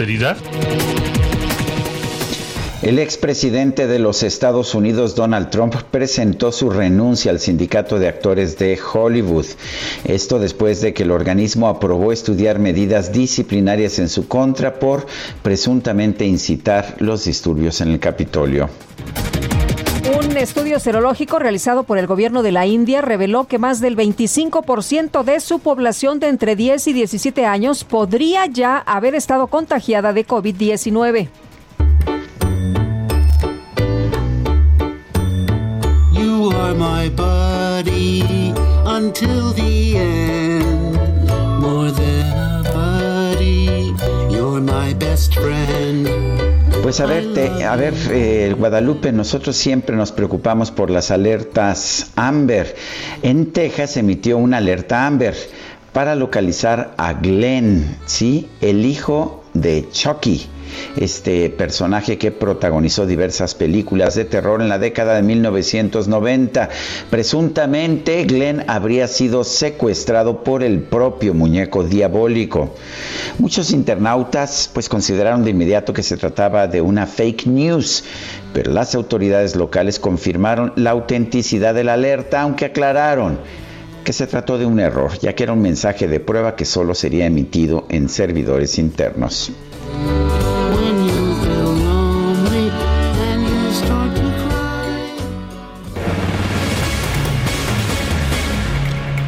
Qué chistositos estos señores. Oye, bueno, por otra parte, este viernes al mediodía Fundación UNAM va a inaugurar los foros Hablemos de Cultura. Hoy van a contar con la participación del doctor José Sarucán del Instituto de Ecología UNAM, la doctora Julia Carabias de la Facultad de Ciencias de la UNAM y como moderador de la sesión el doctor Jaime Urrutia del Instituto de Geofísica de la UNAM. Araceli Rodríguez Fernández es directora ejecutiva de Fundación UNAM, a quien saludamos con mucho gusto esta mañana. ¿Qué tal? Buenos días. Muy buenos días y muchísimas gracias por este espacio. De lo Hablemos de- apreciamos mucho. Hablemos de cultura. Bueno, hasta, el- hasta la frase me parece que es ah, incitante, es atractiva. Cuéntanos qué, qué- cuáles son los temas, Araceli, que, que vamos a ver. Ya sabemos algunos de los participantes, pero ¿qué temas vamos, van a estar tocando? Pues hoy eh, eh, vamos a, a to- van a tocar ellos la parte ecológica, pero amparados un poquito por esta nueva realidad. O sea, cómo la van a, cómo la están viendo en este nuevo año, en esta, bueno, pues esta nueva etapa, desde que surgió la pandemia, van a tocar este tema, van a hablar de ecología y van a hablar de cómo se está desarrollando ahorita. Entonces yo creo que va a ser un tema muy interesante porque esto, como todos sabemos, ha sido un cambio brutal en, en todos los sentidos. El mundo dio un giro y yo creo que en todas las materias nos está afectando, ¿no?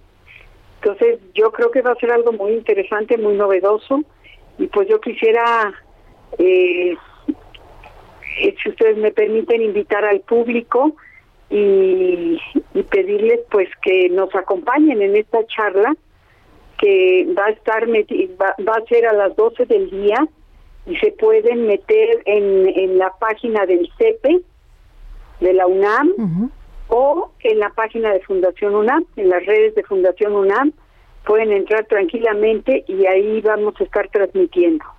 Eh, ¿Cada cuándo van a llevarse a cabo los foros? ¿Van a ser cada semana? ¿Va a ser...? eh, Van a ser, pues tenemos varios foros. Tenemos eh, un foro muy interesante, bueno, son varios foros muy interesantes. Uno que lo presentamos todos los todos los martes, que se llama Consorcio de Universidades por la Ciencia.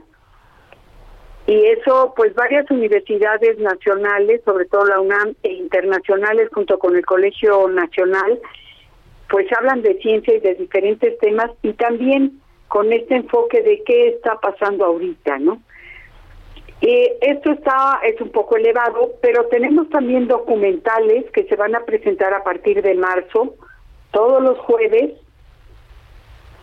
eh, a, eh, a las 5 de la tarde, y son documentales también en esta misma línea de qué ha pasado y qué está pasando.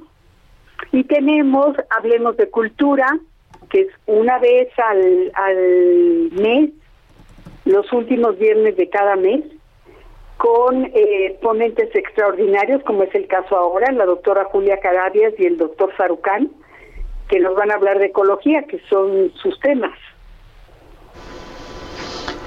Bueno, pues Araceli Rodríguez Fernández, directora ejecutiva de Fundación UNAM, gracias por hablar con nosotros. Nada más, nuevamente, ¿cómo nos podemos conectar?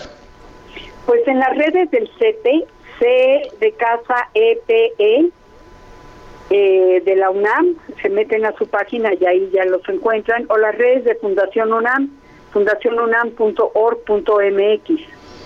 Este es muy fácil. Bueno, pues muy bien, gracias Araceli Rodríguez. Pues muchísimas gracias a ustedes, de veras estamos profundamente agradecidos por esta oportunidad y ojalá el, el, público en general esté interesado. Muchas eh, gracias. también quedará, también quedará en YouTube por si les interesa a la gente verlo después, ¿no? Muy bien, tomamos nota. Muchas gracias, muy buenos días. Buenos días, muchísimas gracias y un abrazo muy fuerte. Cuídense mucho, por favor, y usemos tapabocas. Claro que sí. Muy bien, y vámonos a los Estados Unidos. El presidente estadounidense Joe Biden afirmó este jueves que la diplomacia estaría en el centro de su nuevo enfoque en política exterior. Juan Guevara, adelante, cuéntanos. Mi querida Lupita, mi querido Sergio, Happy Friday desde Houston. Fíjense, este, fíjate que me gustan los lentes de Lupita, muy intelectual. Aquí se está viendo Lupita directamente aquí desde Houston. Saludos a todos nuestros amigos. Ah, exactamente. Bueno, fíjate que las alianzas son uno de los mayores activos de los Estados Unidos. El presidente demócrata adelantó, fíjate, es muy importante decirle a nuestra audiencia, que planea restaurar el programa de solicitudes de asilo y aumentará el límite de refugiados aceptados anualmente por Estados Unidos hasta un número de 125 mil. Es decir, eh, Joe Biden está dándole para atrás en, casi dos eh, decenas de eh, órdenes ejecutivas para restaurar y evitar los, los las penosas, así fueron las palabras que utilizaron Joe Biden, las penosas decisiones de Donald Trump. Eh, esta administración de Joe Biden es absoluta y totalmente pro inmigrante. Esto es muy importante para la economía en México. ¿Por qué? Como ustedes saben, eh, esta semana eh, Joe Biden asignó lo que se llama un task force, un equipo específico para poder determinar y unificar a los niños que se quedaron prácticamente huérfanos en la frontera por la separación de las familias, el, no tener a, personas que están buscando asilo político en la frontera con México, esperando a ver a qué horas los van a los van a admitir. Ahora, es muy importante que Estados Unidos se ha manifestado de una manera muy seria diciendo no vengan a Estados Unidos así como si fuera free for all, no, así como que abrimos las fronteras, tienen que tienen que este, pasar por los procesos migratorios correspondientes. Sin embargo, una de las cosas que Joe Biden está haciendo es el respeto a la dignidad humana. Y en contraste, quiero decirles que, bueno, ustedes saben que nuestro, nuestro brother, nuestro hermano del alma, Donald Trump, eh, pues tiene juicio político la semana que entra. Eh, quiero decirles que las medidas de seguridad en, el Capitolio están siendo este, reforzadas de una manera muy seria. Eso lo reportó el Capitolio hace unos minutos. Y eh, pues se le pidió que declarara bajo juramento Donald Trump, a los cuales, pues bueno, sabíamos que no iba a hacer nada. También hay que informarle a nuestra audiencia que en los cuatro años que Donald Trump estuvo de presidente, jamás en la vida ha declarado absolutamente nada bajo juramento por miedo al perjurio, que es una circunstancia muy grave. Y bueno, vamos a tener eh, aquí en Now Media, eh, Canal 21, y obviamente enviando la señal a El Heraldo de México, todos los pormenores y la transmisión en vivo del juicio político a Donald Trump. Entonces, bueno, pues estaremos informándoles de cómo termina esta novela la próxima semana. Pues estaremos al pendiente de esa telenovela, este, en la que el protagonista Donald Trump ha sido una figura central en la historia de los Estados Unidos de estos últimos años. Gracias Juan Guevara y un fuerte abrazo. Creo que ya se nos fue Juan Guevara. Sí, ¿verdad? Bueno, pero saludos a todos nuestros amigos por allá en Houston. Oye, y estudiantes de medicina en Chiapas protestan por el feminicidio de la doctora Mariana Sánchez. Vamos con toda la información. Es Jenny Pascasio. Jenny, adelante. Muy buenos días para informarles que compañeros de Mariana Sánchez Dávalos, la pasante de medicina víctima de feminicidio, convocaron universitarios de instituciones académicas públicas y privadas de la sociedad en general a unirse a la marcha que realizarán este viernes para exigir justicia y respuesta al pliego petitorio. El documento fue entregado esta semana a la Universidad Autónoma de Chiapas y a la Secretaría de Salud, pero ninguno dio respuesta a las demandas de seguridad de los pasantes de medicina que realizan su servicio social. En un mitin que realizaron ayer frente a Palacio de Gobierno, aquí en Tuxtla Gutiérrez, los estudiantes de medicina dijeron que tras el asesinato de Mariana no permitirán más acoso, abusos y limitaciones que pongan en riesgo su integridad. Esta lucha ah, del movimiento estudiantil señalaron que tiene que extenderse a las demás universidades del Estado para lograr condiciones óptimas para todos los estudiantes. El punto de reunión será hoy en el Parque del Oriente de la capital, donde ya comenzaron a congregarse algunos grupos para partir rumbo a la Secretaría de Salud de Chiapas, todos con vestimenta blanca y riguroso cubrebocas. Es la información por el momento. Muchas gracias. Muy buenos días, Jenny. Muy buenos días. Iremos pendientes. Claro que sí. Y vámonos a Ciudad Juárez. La Fiscalía General de Tamaulipas identificó, eh, perdón, no vamos a Tamaulipas, vamos a Tamaulipas, donde la Fiscalía General identificó a más guatemaltecos víctimas de la masacre de Camargo. Carlos Juárez, adelante. Hola, ¿qué tal? Sergio Lupito, un gusto saludarlos esta mañana. Así es, la Fiscalía General de Justicia acaba de confirmar hace algunos minutos que otros tres migrantes guatemaltecos fueron identificados tras los trabajos realizados por el equipo de especialidades forenses, por cuanto se establece la identidad de las víctimas de los hechos registrados el pasado 22 de enero en el poblado Santanita de Camargo. Se trata de Adán, Rivaldo y Edgar, quienes están dentro de las 19 víctimas que fueron ejecutadas y calcinadas en los hechos donde presuntamente participaron 12 elementos de la policía estatal.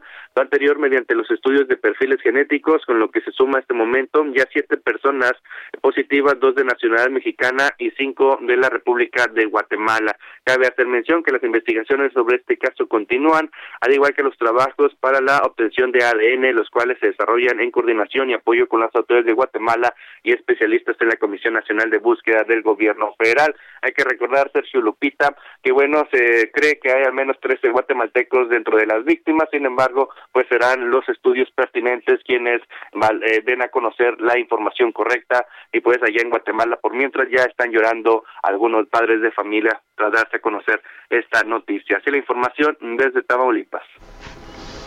Muy bien, Carlos Juárez, gracias por este reporte. Muy buenos días. Buenos días. Y fíjate, Sergio, ayer vi una información ya en la noche de un joven que habían reportado como desaparecido. Bueno, pues Diego Ángel Ramírez Muñoz fue localizado sin vida en la alcaldía Xochimilco tras ser reportado como desaparecido. Era estudiante de Relaciones Internacionales de la Facultad de Ciencias Políticas. Fue ubicado por agentes de la Secretaría de Seguridad Ciudadana, aunque se realizan las primeras investigaciones para conocer conocer las causas de su muerte. Este joven, 21 años de edad, había sido reportado como extraviado en la colonia Jaltocan de la alcaldía Xochimilco el pasado 2 de febrero, de acuerdo con una ficha que no sé si ustedes vieron en redes sociales, se había emitido por la Fiscalía de Justicia. Y bueno, pues eh, tristísimo esto que, que ha ocurrido. Eh, encontraron sin vida a Diego Ángel Ramírez Muñoz. Son las 9 de la mañana con 19 minutos. Vamos, pues vamos con la letra H. Letra H con Sergio Sarmiento y Lupita Juárez. Mónica Soto y Casa. Hoy es viernes, tenemos un buen fin de semana enfrente. Ya terminé de leer el 1984 que nos recomendaste, ahora que nos recomiendas. Muy bien. Sí, tenemos un buen fin de semana enfrente, Sergio. Buenos días. Hola, Lupita. Hola, ¿cómo estás? Muy bien, pues les voy a recomendar un libro. Elena Ferrante es una escritora que publicó una saga que se llama Dos Amigas, que ha vendido 30 millones de ejemplares en todo el mundo, pero que creen yo no la conocía, lo confieso. Entonces llegué al libro que les voy a recomendar hoy, no me acuerdo cómo, por accidente, que se llama La vida mentirosa de los adultos, y la verdad es que desde las primeras páginas quedé cautivada. Este libro narra la vida, pensamientos, desaciertos y motivaciones y también algunas venganzas de Giovanna, que es una chica que tiene 12 años.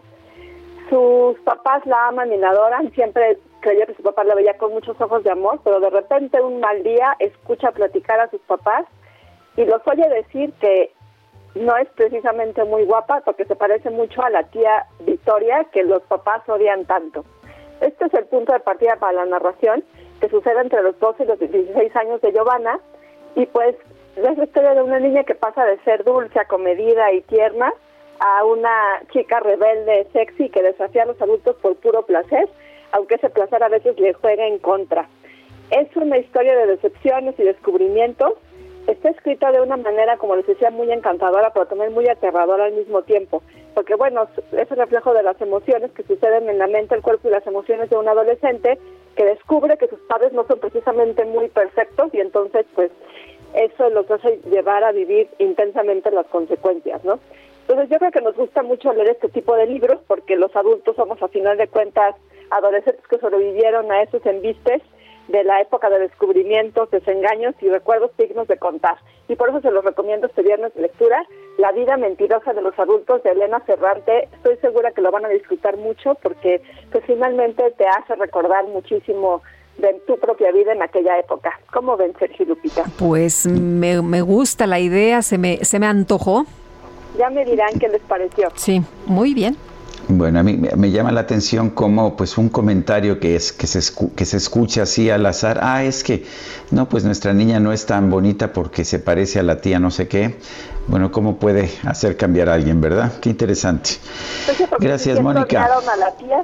Que tengan un excelente fin de semana. Un abrazo. Muy bien. Bueno, pues esos comentarios, ¿verdad? Luego esos comentarios te cambian la vida, pero en fin. Bueno, vamos, vamos por más información, Guadalupe. Pues sí, Sergio, y qué padre que es nuestro viernes de lectura. Llevamos años con este viernes de lectura y la verdad es que tenemos muy buenas recomendaciones y también nuestros eh, amigos de- de- del auditorio que son muy lectores, la verdad, y nos recomiendan también cosas muy buenas. Oye, en coordinación con el Buró Federal de, de Eh, la Unidad de Inteligencia Financiera bloqueó las cuentas bancarias de eh, Florian Tudor, el tiburón, líder de la banda de la Riviera Maya, así como 78 personas físicas y morales que estaban relacionadas con este grupo delictivo dedicado a clonar tarjetas bancarias de turistas, moviendo más de 200, ¿qué tal, eh? 240 millones de dólares a nivel global. ¿Qué negociazos se traían estos desdichados? Pero bueno, eh, se confirmó que la próxima semana la UIF va a presentar las denuncias correspondientes ante la Fiscalía General de la República por el delito de lavado de dinero en contra de este sujeto, Florian Tudor, sus principales socios y operadores financieros que ayudaron en esta red criminal. Y Santiago Nieto, titular de la UIF, informó a través de su cuenta de Twitter del congelamiento de estas cuentas que señaló se bloquearon por acuerdo de todas las instancias de seguridad del gobierno federal. Pues imagínate, bueno, son las 9 de la mañana con 23 minutos. Guadalupe Juárez y Sergio Sarmiento estamos en el Heraldo Radio. Ya escuchaste Guadalupe 9 con 23, qué Sí, rápido se está yendo esta Bueno, mañana. si se nos fue rapidísimo enero, imagínate nada más. No, bueno, pues ya estamos en febrero, ya estamos en, en pues el, el 5 de febrero. Rápidamente los mercados subiendo la bolsa mexicana 0.3%, el Dow Jones también 0.3%, el peso 20.61 por dólar en el ventanillas bancarias, mientras que en el mercado el mayoreo 20.18. Regresamos en un momento más.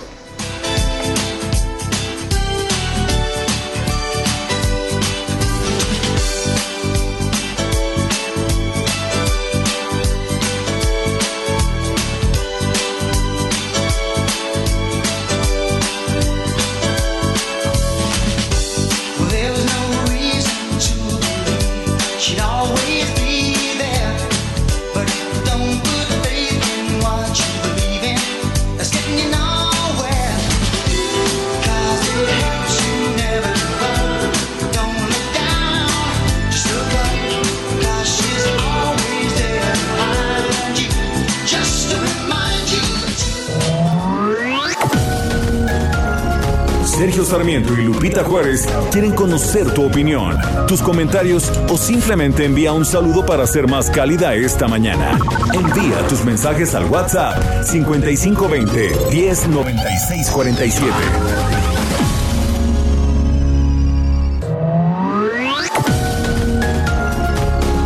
Continuamos con Sergio Sarmiento y Lupita Juárez por El Heraldo Radio.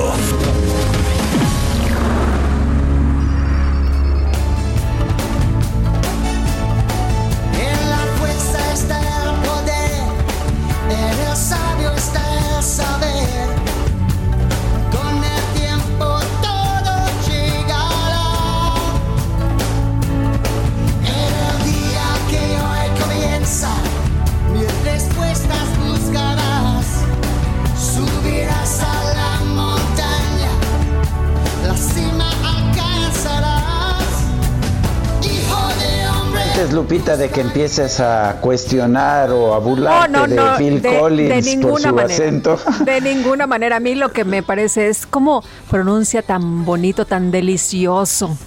Ah, bueno, pues esto se llama Hijo de Hombre, también es de la película de Disney, Tarzan.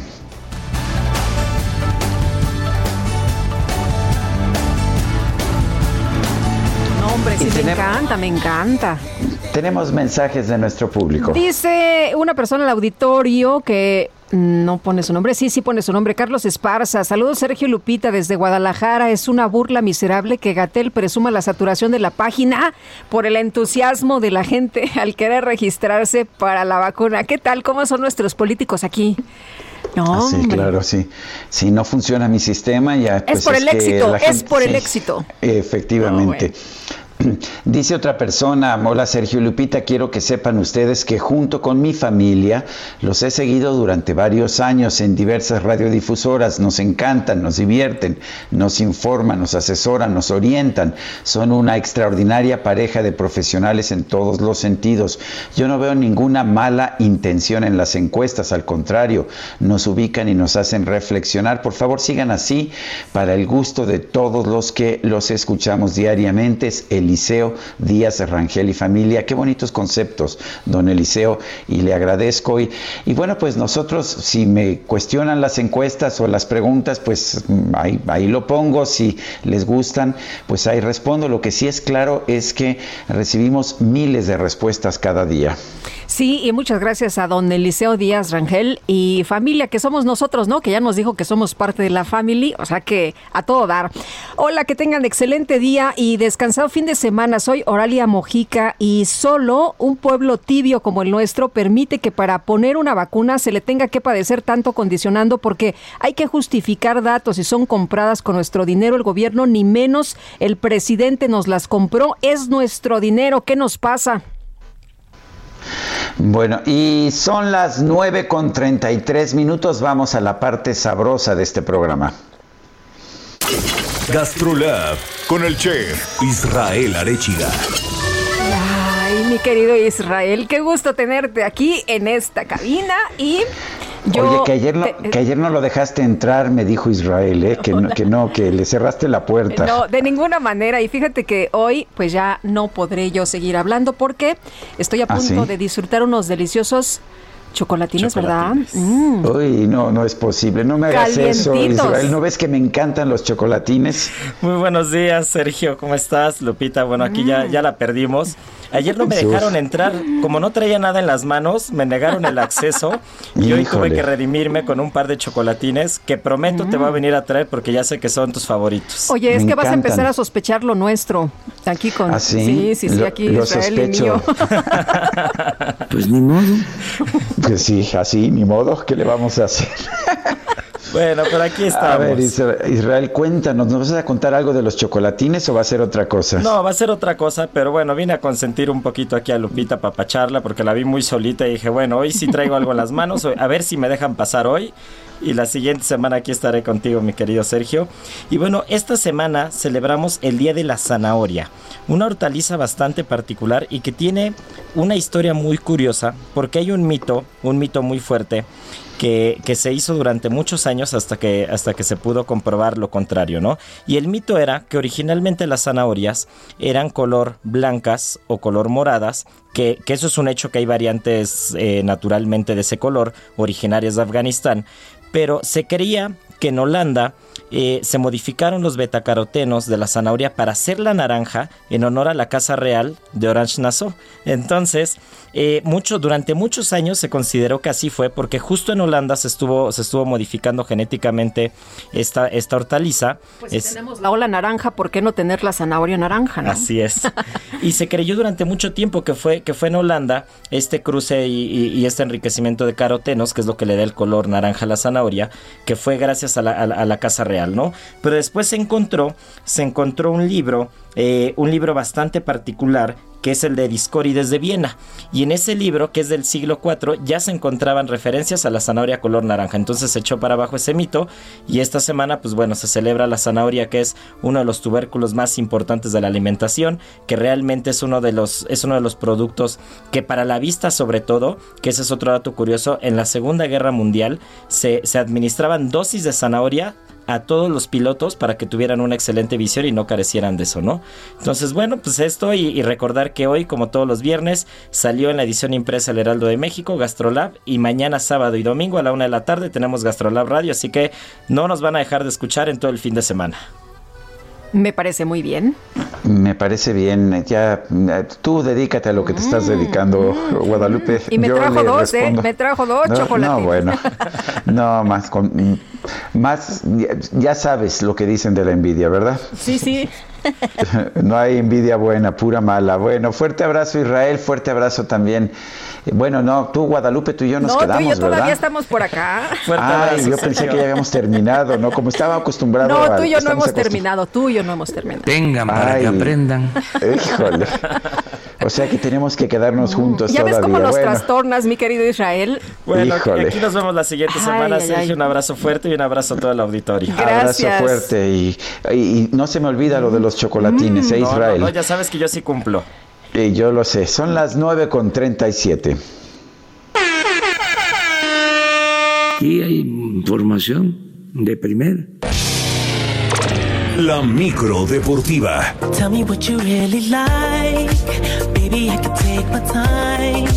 We don't ever have to fight. Just take it step by step. I can see it in your eyes. Cause they never tell me lies. Pues ya llegó la micro deportiva con Julio Romero a la cabeza y el DJ Quique como cacharpo. ¿Cómo la ves, Guadalupe? No, me encanta DJ Kike. Yo en esa micro sí me subo.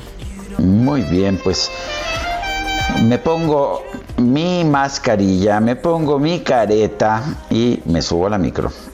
Julio Romero, ¿qué nos tienes? Adelante. ¿Cómo están? Sergio Lupita, amigos del auditorio, qué placer saludarles. Efectivamente, esta micro deportiva está llegando a la base, llegamos a la otra orilla, por fin es viernes, viernes de béisbol, fin de semana de Super Bowl, en fin, la verdad es que estamos muy, muy, muy contentos.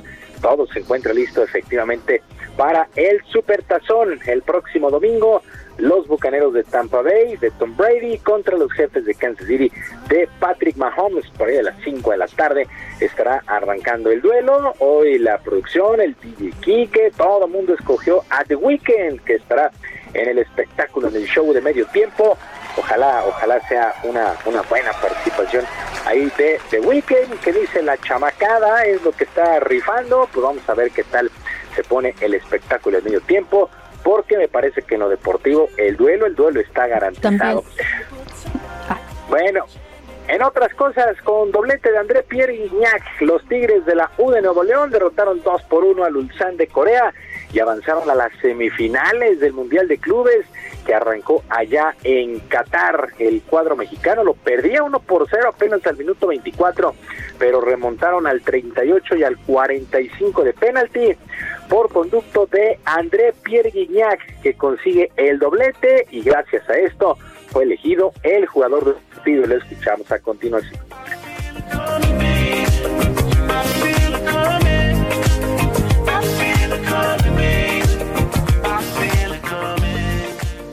enfrentamos un rival, eh, la verdad, muy bueno. Los coreanos hicieron un, un- gran partido.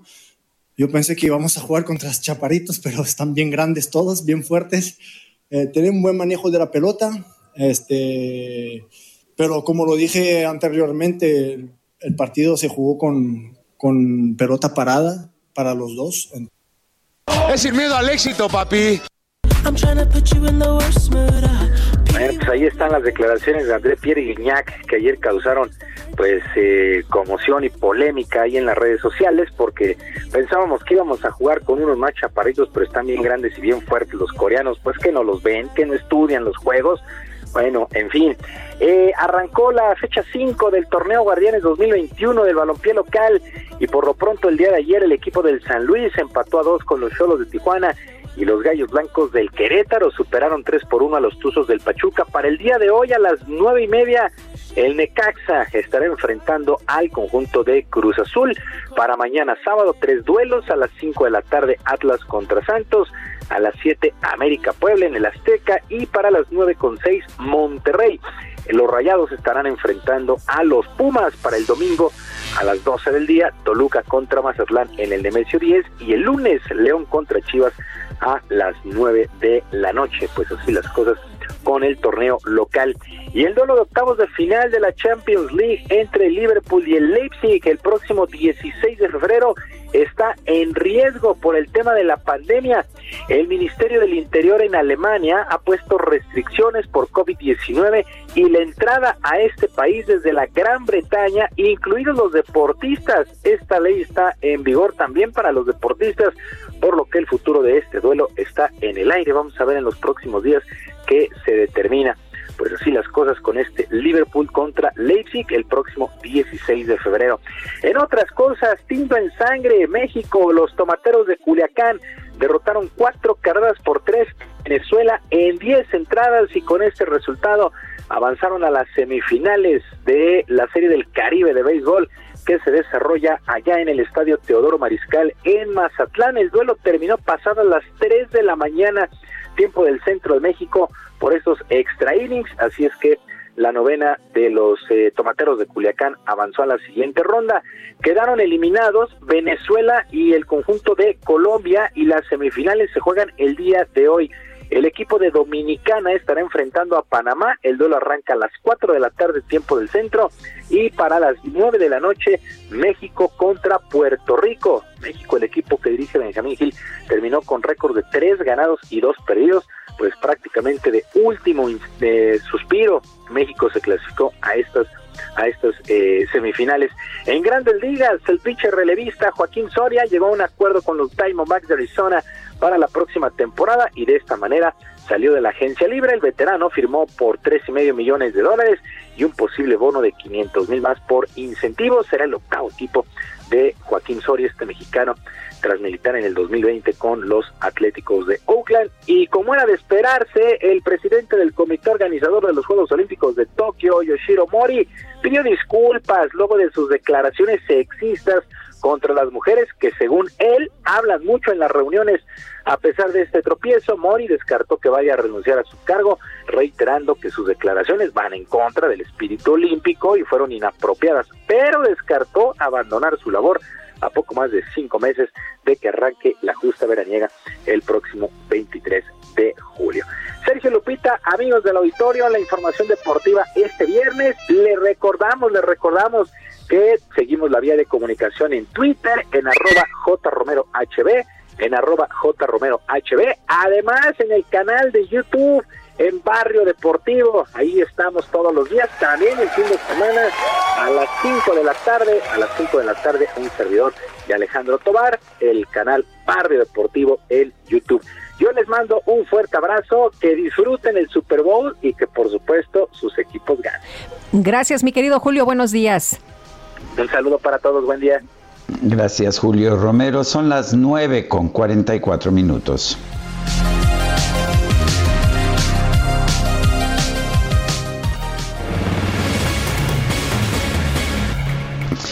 Bueno, ya anda uno en busca de libros y a veces ni siquiera los busca uno, se los encuentra uno. Me pasó con La pluma y la toga, análisis jurídico de obras clásicas de la literatura universal. Esto es un diálogo entre pues las ciencias jurídicas y las letras clásicas y nos señala que pues que el derecho es muy importante en la vida, pero es muy importante también en la literatura. Me da mucho gusto conversar, hace mucho tiempo que no lo hacemos, con el doctor Emilio Rabaza Gamboa, coordinador del libro y docente investigador del Instituto de Investigaciones Jurídicas de la UNAM. Emilio Rabaza, ¿cómo estás? Buenos días. Muy buenos días, Sergio. Encantado de estar contigo y en tu programa. A ver, ¿de dónde surge esta idea de la pluma y la toga? Es, en realidad es la toga y la pluma.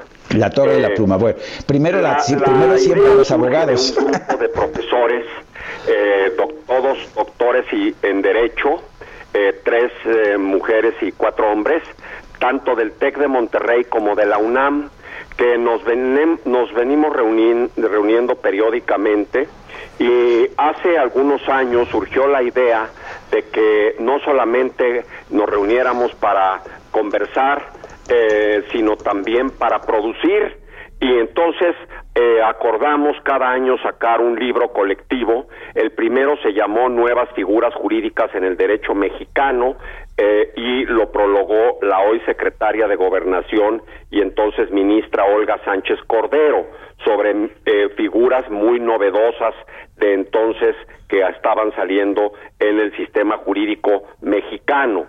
El año pasado sacamos, eh, perdón, el antepasado, otro que se llamó la construcción del sistema jurídico mexicano, que consiste en ofrecer a los lectores, sobre todo jóvenes estudiantes de derecho y otras disciplinas, el sistema jurídico en su conjunto con base en la teoría de la pirámide jurídica de Kelsen.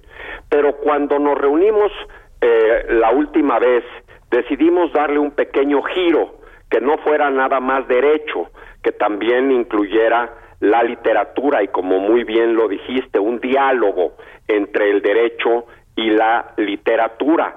Y entonces cada quien escogió a uno o dos autores clásicos y acordamos hacer un análisis jurídico de las obras destacando cuál es el problema jurídico que plantean estos literatos como un medio de acceder al conocimiento del derecho, Sergio. Así surgió la toga y la pluma con editorial Porrúa. Doctor, ¿cómo se escogieron las obras? ¿Cada quien escogió? Eh, ¿Cómo se determinó esto? Cada quien estaba en libertad de escoger al autor. La única eh, eh, condición que se fijó es que en, en la obra se planteara algún problema jurídico. Por ejemplo, en la que yo escogí, que es Antígona de Sófocles, se plantea el problema de la relación entre el orden jurídico positivo de Creonte, el rey, y el orden eh, normativo eh, trascendental de Antígona y el choque entre esos dos, que es un problema típico de la filosofía del derecho. O bien Julio César de Shakespeare, en donde se plantea el problema del funcionamiento de la constitución mixta y cómo la concentración del poder de uno de los tres elementos de esa constitución puede eh, arruinar el sistema de eh, pesos y de equilibrios que tiene la constitución mixta. Y así cada quien lo fue escogiendo. Otra ah, doctora Iliana Rodríguez escogió Guerra y Paz de Tolstoy para plantear el problema jurídico de la guerra y el derecho internacional. Otro escogió El Mercader de Venecia para el, el contrato con una parte del cuerpo, etcétera, etcétera. Está Lolita también, ¿no? Eh, Emilio, sí, que, que si está Lolita también, la obra de Nabokov. Ah, sí, ese, ese, con ese cerramos el, el, el texto. Este lo escogió Vicente Fernández para plantear el problema de la pederastia eh, y la violación equiparada a estupro, sobre todo en menores. Ajá.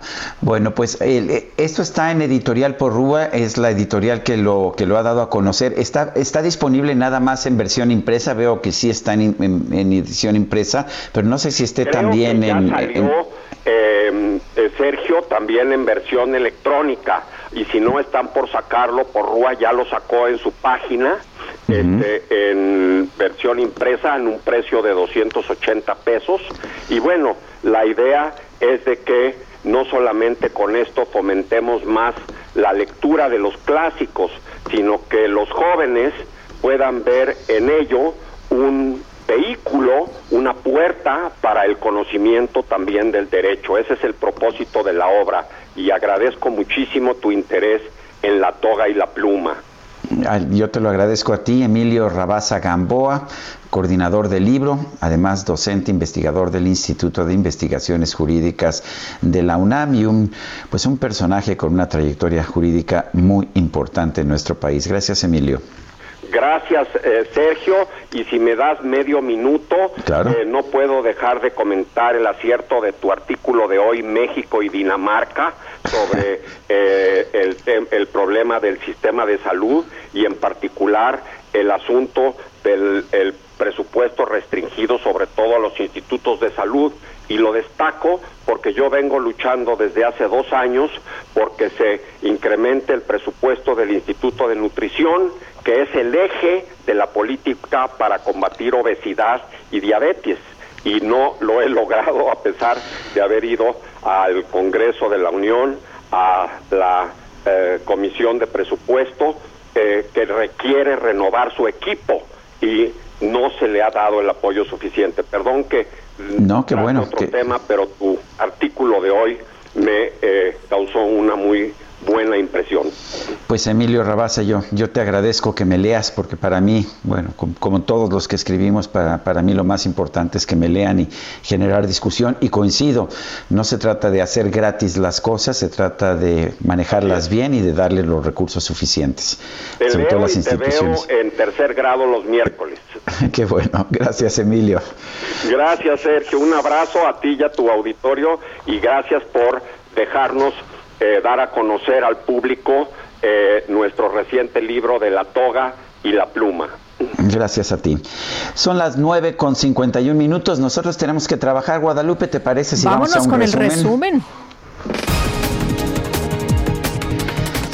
En el marco del aniversario número 104 de la Constitución de 1917, Olga Sánchez Cordero, secretaria de Gobernación, indicó que el gobierno federal no tiene planes para redactar una nueva Carta Magna, debido a que ya cuenta con el andamiaje legislativo para lograr la cuarta transformación.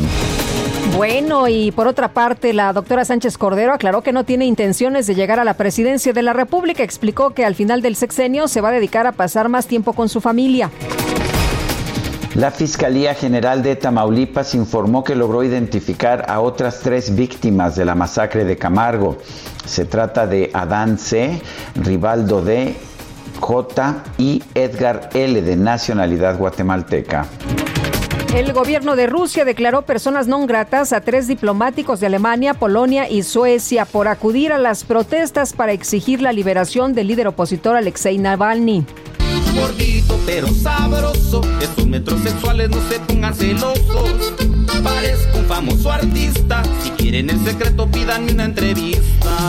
Pues ah, fíjese usted que en Coatepec, Veracruz, la organización de fútbol amateur Seven Goal, Liga de Fútbol 7, preguntó en redes sociales si todavía hay gorditos futboleros, por lo que, ante el gran número de respuestas positivas, lanzó la convocatoria para un nuevo torneo, en el que los equipos deberán alinear únicamente a jugadores de más de 90 kilos. El objetivo del evento es ayudar a los miembros de su comunidad a recuperar una buena condición física ante el sedentarismo generado por la pandemia de COVID-19. Yo presenté mi solicitud, Guadalupe, ¿y ¿qué crees? ¿Qué pasó? No me aceptaron. Dice aquí DJ Kike que él ya se vio. ya se vio, bueno, muy bien. Las nenas están contentas, tantas que he tenido ya he perdido Ay, DJ Kike, vámonos con Gerardo Galicia, que anda por allá en viaducto. ¿Qué tal, Gerardo?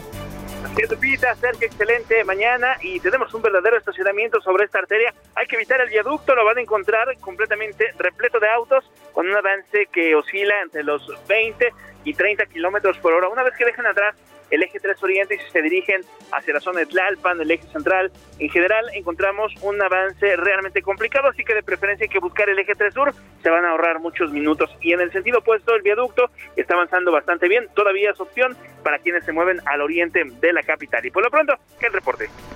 Vámonos. Se nos acabó el tiempo. Hasta nos, nos escuchamos, ¿te parece? El próximo lunes a las 7 de la mañana. Buenos días. Hasta entonces, gracias de todo corazón.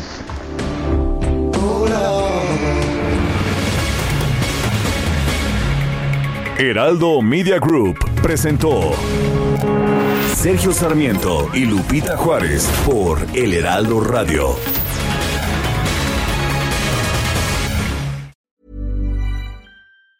Ever catch yourself eating the same flavorless dinner three days in a row? Dreaming of something better? Well, HelloFresh is your guilt-free dream come true, baby. It's me, Kiki Palmer. Let's wake up those taste buds with hot, juicy pecan-crusted chicken or garlic butter shrimp scampi. Mm. Hello Fresh.